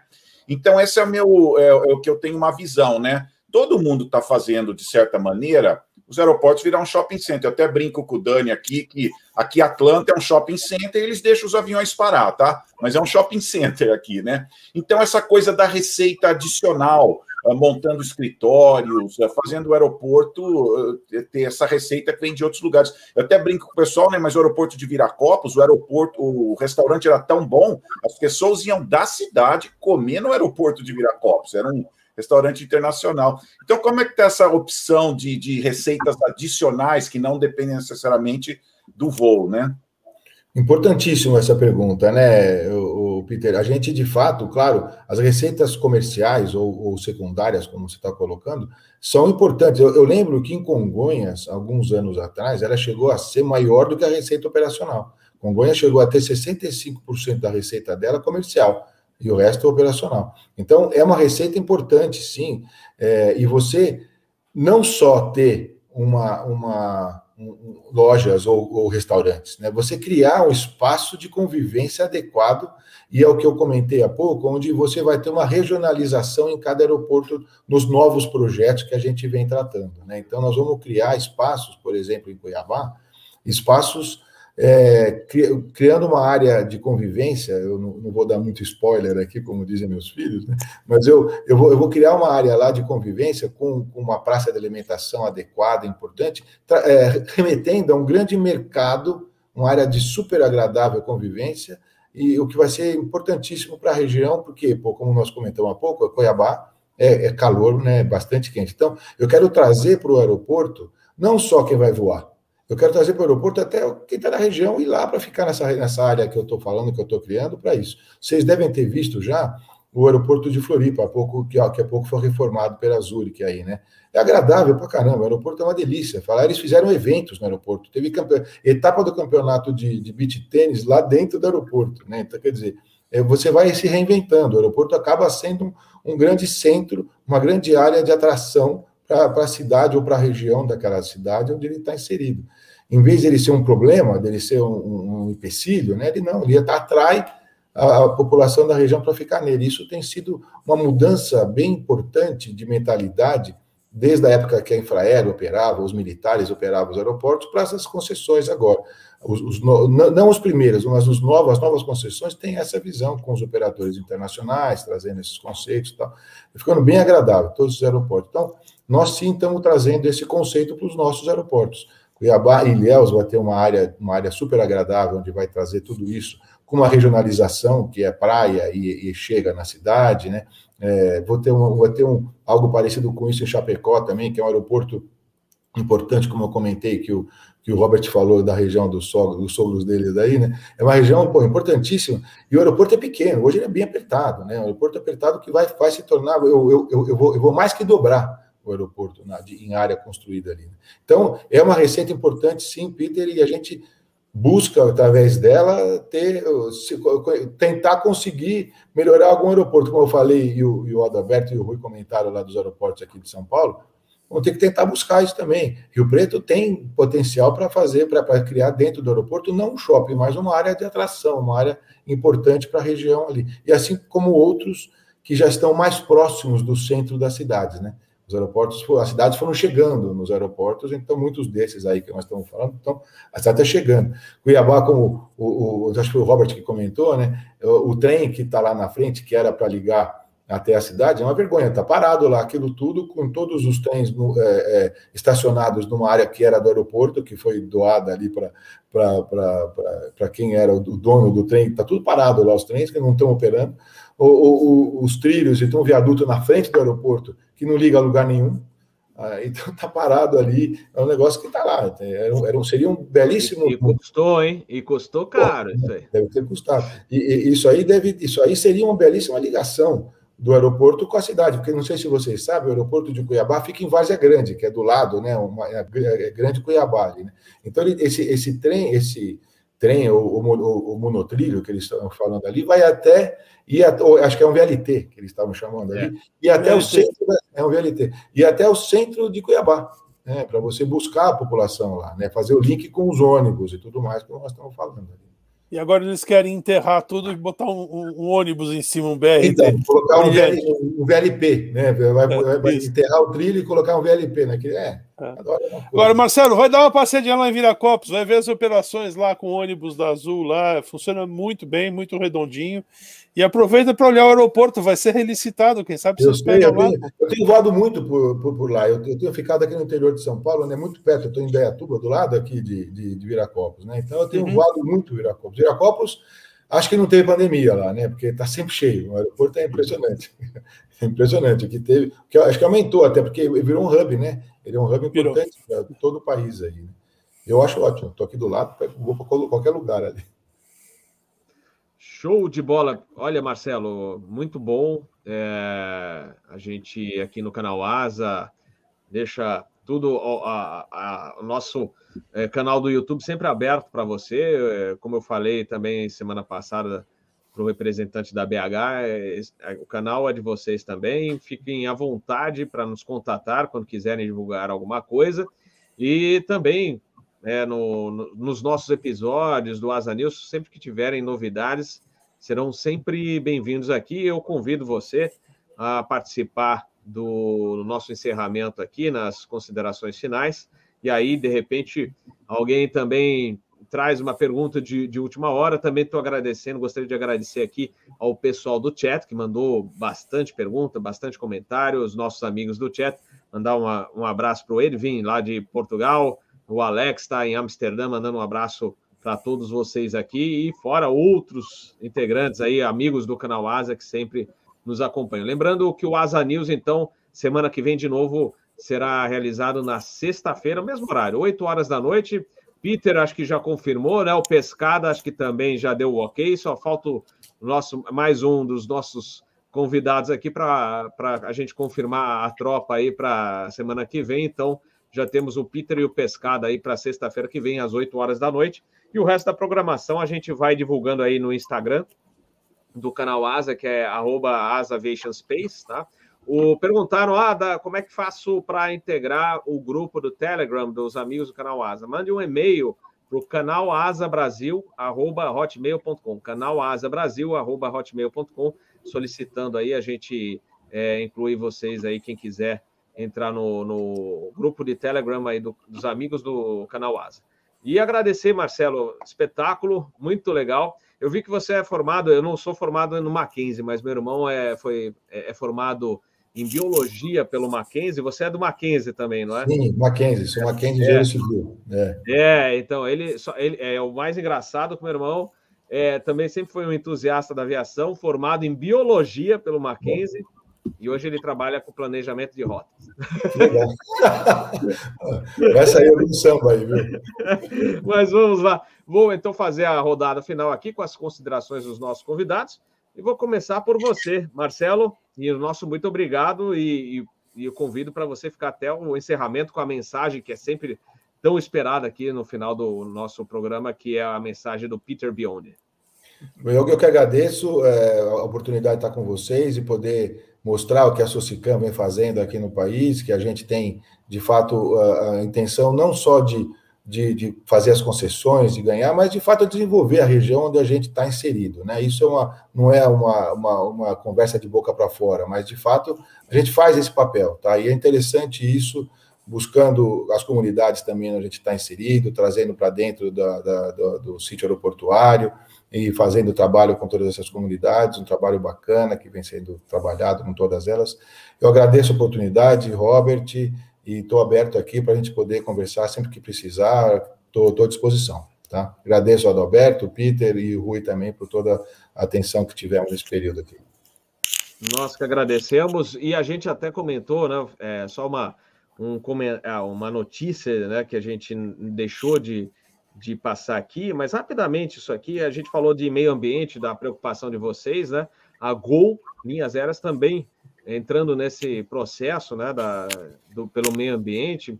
Então, Recife Noronha, né, o voo vai ser a primeira rota carbono neutro da Gol no Brasil. Então, eles vão dar uma compensação é, do voo aos usuários, é, compensando a parte de é, do meio ambiente até ela chegar e, de repente, né, começar a usar combustíveis que poluam menos, etc, etc. Mas é, é uma no, das notícias que a gente ficou de passar para vocês. Vou passar para o Rui Amparo, suas considerações finais. Ô, ô, Rui, a gente, é como a gente falou, o Adalberto também, a gente estava com saudade de você. Está fechado o microfone, Rui. O microfone. Só. Pronto, pronto. É, perdão. A gente discutiu aviação, é um negócio sensacional, ainda mais com, com, com pessoas de, de, de, nível aqui, o Febeliano, o Peter, você, Robert, e agora aqui com o Marcelo aí, olha, eu, eu acho que, que realmente assim é muito importante que a gente discuta é, realmente esses pontos todos que nós, nós falamos hoje. Em particular, eu, eu achei, Marcelo, sensacional algumas coisas que você falou, porque é, é, como a Socican está lidando com vários aeroportos regionais e importantes e, que são é, centros né, que, que atraem cidades de, de, às vezes 80, 100 quilômetros em volta. Né? Rio Preto é, tem essa característica, você falou de Chapecó também, né? Quer dizer, o fato de você estar tá preocupado em ter uma estrutura é, para os passageiros ali, porque muita gente chega mais cedo de medo de perder o avião, Aí, não, o cara tem três, quatro horas de, de, dentro do, do, do, aeroporto e essa estrutura de alimentação, de lojas, de, de é, sei lá, lugar para ele plugar internet ali, isso é de uma importância muito grande. Eu, eu acho que é uma oportunidade de negócio para vocês do aeroporto, mas é sobretudo assim importante para a região, né, para o modal aéreo como um todo. Então, vocês estão de parabéns aí, a gente se coloca à disposição.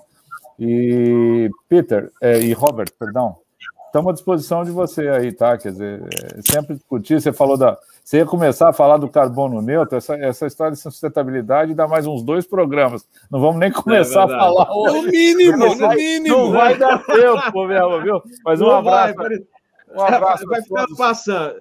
O Rui, prometo, a gente está solicitando uma, um representante da Gol aí para o próximo episódio, ou os próximos, aí, aí a gente vai comentar o assunto com ele diretamente, com o representante da Gol. Então, por isso que eu não estiquei muito aqui. Mas obrigado, tem, Rui. Tem um, tem um especialista sensacional que é o Pedro Scorza ali, né? Eu não sei se é com ele que você está falando. O Pedrinho, é, o Pedrinho é, é um dos melhores do Brasil em, em autoridade nisso. Estuda, estuda é, é, combustíveis sustentáveis agora, né? Que você não fala mais apenas é. biocombustíveis. Você fala como um todo no, no, no SAF ali, né? Mas muito, ó, muito obrigado, viu, Robert? Um grande abraço aqui, Peter, Adalberto e Marcelo. Boa sorte aí. A, a simbiose da, da, da da, da aviação, do operador aéreo com o operador aeroportuário, ele é total. A gente sempre dá, dá as mãos aí, quando, quando os dois estão bem, é o ideal da coisa, né? Obrigado. Obrigado. É verdade. verdade. Adalberto. Bom, oh, já acabou. Ah. Tá tão bom. É rápido. Bom, uh, Robert, mais uma vez obrigado, obrigado principalmente aos nossos, aos nossos espectadores aí que tem paciência de ficar ouvindo a gente falar essas abobrinhas todas, né? Marcelo, lembra, uh, falando em sustentabilidade, lembra de, de colocar né, de, de, de, sempre que possível incluir os equipamentos nos aeroportos para poder é, livrar os aviões dos APUs, né, que pode colocar em termos de, de fonte de energia elétrica, de fonte de ar-condicionado. Esse é um dos principais, porque a gente não tem como, como diminuir a emissão de carbono no combustível, né, só trocando pelos combustíveis sustentáveis. Mas no solo tem muita coisa que a gente pode fazer com o apoio dos aeroportos. Então, lembrem disso aí nos aeroportos de vocês. Legal. E no mais, ótimo estar aqui com você, Rui, como sempre. Né? Volte mais aqui para a gente bater papo Joga Conversa Fora. Né? É, Peter, ótimo também estar com você. E Robert, continuo, continuamos aqui à disposição e, e, e, é uma satisfação enorme, enorme, enorme estar aqui conversando com vocês. Nós que agradecemos todos vocês, né? São sempre muito especiais e a gente sempre é, consegue transmitir aos nossos inscritos aqui do canal Asa, ao vivo e depois para a turma que vai acompanhar a gravação. É sempre muito conhecimento graças à participação de vocês. Muito obrigado em nome de todos aqui. Uh, Peter Biondi, a mensagem do final do episódio do, Asa News dessa semana. Uh, primeiro, só rapidinho aí para o Marcelo. Uh, o aeroporto de Munique, eles põem uma piscina artificial para fazer surf. Eu estava lá, eu vi, eu falei, não acredito, vem gente da cidade toda, tem gente que voa para lá para participar desse. É uma piscina artificial. Vai na internet, coloca Frankfurt, uh, Munich, Munich Airport Surf. Você vai ver uma piscina maravilhosa lá. Boa ideia para Cuiabá. Cuiabá mas só para. Se, evaporar, se evaporar no primeiro, no primeiro mês, se evaporar a piscina toda, tá tudo certo.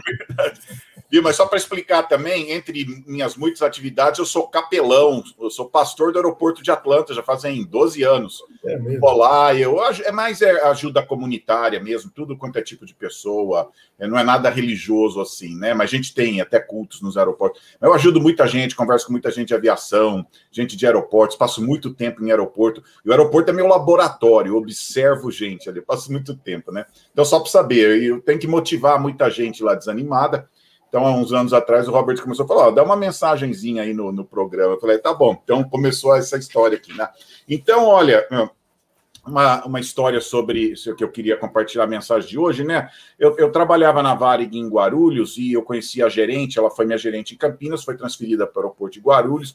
Ela começou a me perguntar: você já está aqui um pouquinho de mais tempo? O que, que você acha das pessoas tal? E tinha um supervisor lá, ela me perguntou dele. Eu falei assim: Olha, parece que ele é um cara bom, mas não sei, parece que tem alguma coisa que segura ele, né? Daí um dia ela falou: vou conversar com ele, né? Ela foi conversar e viu que era uma pessoa que tinha sofrido um pouco, porque não foi, é, não, não, teve oportunidades, ele se esforçava, né? E ela conversou com ele, falou: Ó, oh, vou fazer uma coisa então, eu vou te dar essas oportunidades que você nunca teve, eu vou te valorizar aqui. E olha, ele virou um ótimo supervisor, virou gerente, um cara sensacional, né? Você vê, era um cara que era para ser muito bom, só que nunca tido, tinha sido valorizado, né? Tinha sido respeitado como profissional, né? Então hoje eu queria falar sobre a importância de valorizar as pessoas, né? Às vezes a gente não vê esse potencial que as pessoas têm, né? E muitas vezes a gente leva até uma vida um pouco egoísta, centrado na gente, né? E a gente esquece daquelas pessoas que estão precisando de um incentivo, uma motivação, uma oportunidade de mostrar todo o potencial que eles têm, né? Então as pessoas, eles fazem melhor quando nós as valorizamos, sabe? É, é uma coisa fundamental para ter pessoas produtivas, né? Tem pessoa que ela só realiza, mas tem pessoa que é engajada, né? Ele vai e faz mais do que devia, né? E geralmente são pessoas que a gente valoriza, né? E as pessoas ficam melhor quando nós elogiamos os, os esforços, né? Eu lembro que eu estava estudando francês, eu tinha uma tia que era italiana, falava um pouco de francês, ela sempre falava mal, não, você não está falando bem, né? E a outra que era francesa, realmente sabia, sempre falava que eu estava falando bem, que, que eu estava gostando de conversar comigo. Então era engraçado como isso me motivou, né? Então, é legal isso, as pessoas que elogiam, né? Cada pequeno passo que você dá, a pessoa te elogia, festeja, né? Então, isso é muito importante, né? Uma coisa importante, as pessoas ficam melhor quando também nós a recompensamos pelos bons desempenho, né? E muita gente pensa que recompensa, recompensar a pessoa é só dinheiro, né? Tem um exemplo da Delta aqui, ela deu duas passagens para todos os funcionários que trabalharam durante o Covid. Para eles, maravilhoso, porque eles gostam de viajar, não precisou gastar dinheiro adicional, né? Então, é, às vezes, valorizar a pessoa, né, compensar a pessoa, não é necessariamente uma coisa cara, né? Eu sou homenageado aqui, às vezes eu ganho uma caneta, uma coisinha, mas isso me faz me sentir muito bem, né? Então é muito importante isso, né? As pessoas querem se sentir valorizadas e ter o sentimento que estão fazendo algo de bom, né? Então, isso é às vezes mais importante, às vezes, só de ter que pagar mais. Inclusive, tem um cara que fala: às vezes você paga mais, os que não querem fazer não fazem, nem com mais dinheiro ou menos dinheiro, né? Então, eu gosto muito de ler a Bíblia, né? Como capelão, eu gosto de uma passagem que está em Filipenses, fala assim: não façam nada por ambição egoísta ou só por vaidade, mas humildemente considerem os outros superiores a si mesmo, né? Então, todos esses anos na aviação, encontrei muita gente importante, né? Mas aqueles que me marcaram mais foram aqueles que tinham uma certa humildade, me valorizavam, né? Um dia me pediram para levar um, um passageiro do avião até a sala VIP, que ele queria checar e-mail. Um cara sensacional, me agradeceu tanto, elogiou o meu trabalho e, de aeroporto, que ele gostava muito disso, né? Eu volto com ele para o avião e deixo ele lá, daí a comissária fala assim: ah, obrigado por levar o príncipe da, da Holanda até a sala VIP. Falei, esse cara é o príncipe da Holanda? Ele falou, é. Eu falei, puxa vida, olha, ele me elogiou, me tratou tão bem e me marcou isso. E, por sinal, ele é copiloto da KLM também. Hoje ele é o rei da Holanda, tá? E ele é copiloto duas vezes. E não sei se ele ainda está voando, mas você vê um cara simples, né? Com todos esses títulos, tudo, né? Que valoriza as pessoas, me fez me sentir bem, né? Nunca ia imaginar que ele era o príncipe da Holanda, né? Então você vê como é, é importante isso, né? E uma frase aqui para terminar, né? As pessoas que são grandes também te fazem te sentir grande, né? Então é muito importante isso, pessoal. Uma pequena coisa que a gente faz para os outros, né? As pessoas estão querendo ser valorizadas, né? E às vezes a gente esquece disso, né? Tem muita gente que nos ajudou a subir na vida, né? E às vezes a gente esquece, né? E tem muita gente precisando, né? Então, minha mensagem de hoje, pessoal: as pessoas que são grandes também fazem os outros se sentir grandes. E as pessoas precisam de ser valorizadas. Então, essa é a minha mensagem hoje. Valorize as pessoas, tá? Então, muito obrigado aqui a todos, pessoal aí do canal Asa, Adalberto, Marcelo, Rui, Robert, obrigado aqui pelo convite, tão gostoso aí, depois de semana puxada, conversar de aviação, os amigos de chat, que eu já adotei todos de amigo aqui. Aqui não tem opção, você está no chat, é meu amigo, já está adotado, né? Também do Robert, né? Tudo amigo aqui, viu? Então, esse pessoal do chat já é amigo, tá? Ele, se quiser ou não, a gente adota, tá? Então, brigadão, boa semana, bom fim de semana aí para vocês aí, Deus abençoe a todos aí.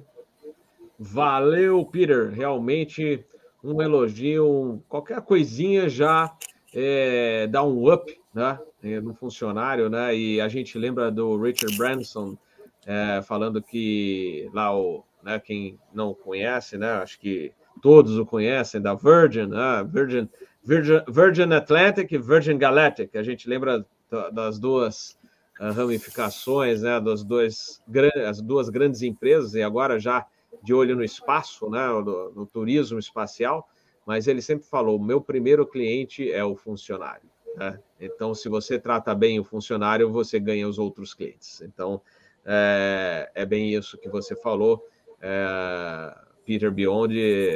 É, às vezes um tapinha nas costas, né, um sorriso, eu falo: oh, parabéns pelo trabalho, já faz a semana do funcionário, que é uma beleza, né?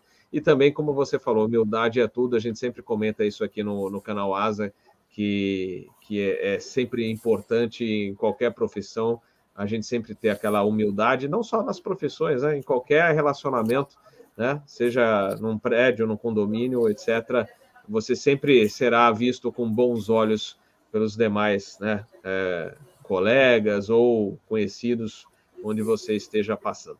Pessoal, muito obrigado, boa noite a todos. Peter, Marcelo, Adalberto, Rui, sensacional, muito legal esse bate-papo. Então a gente se vê no Asa News na próxima semana, sexta-feira, às 8 horas da noite.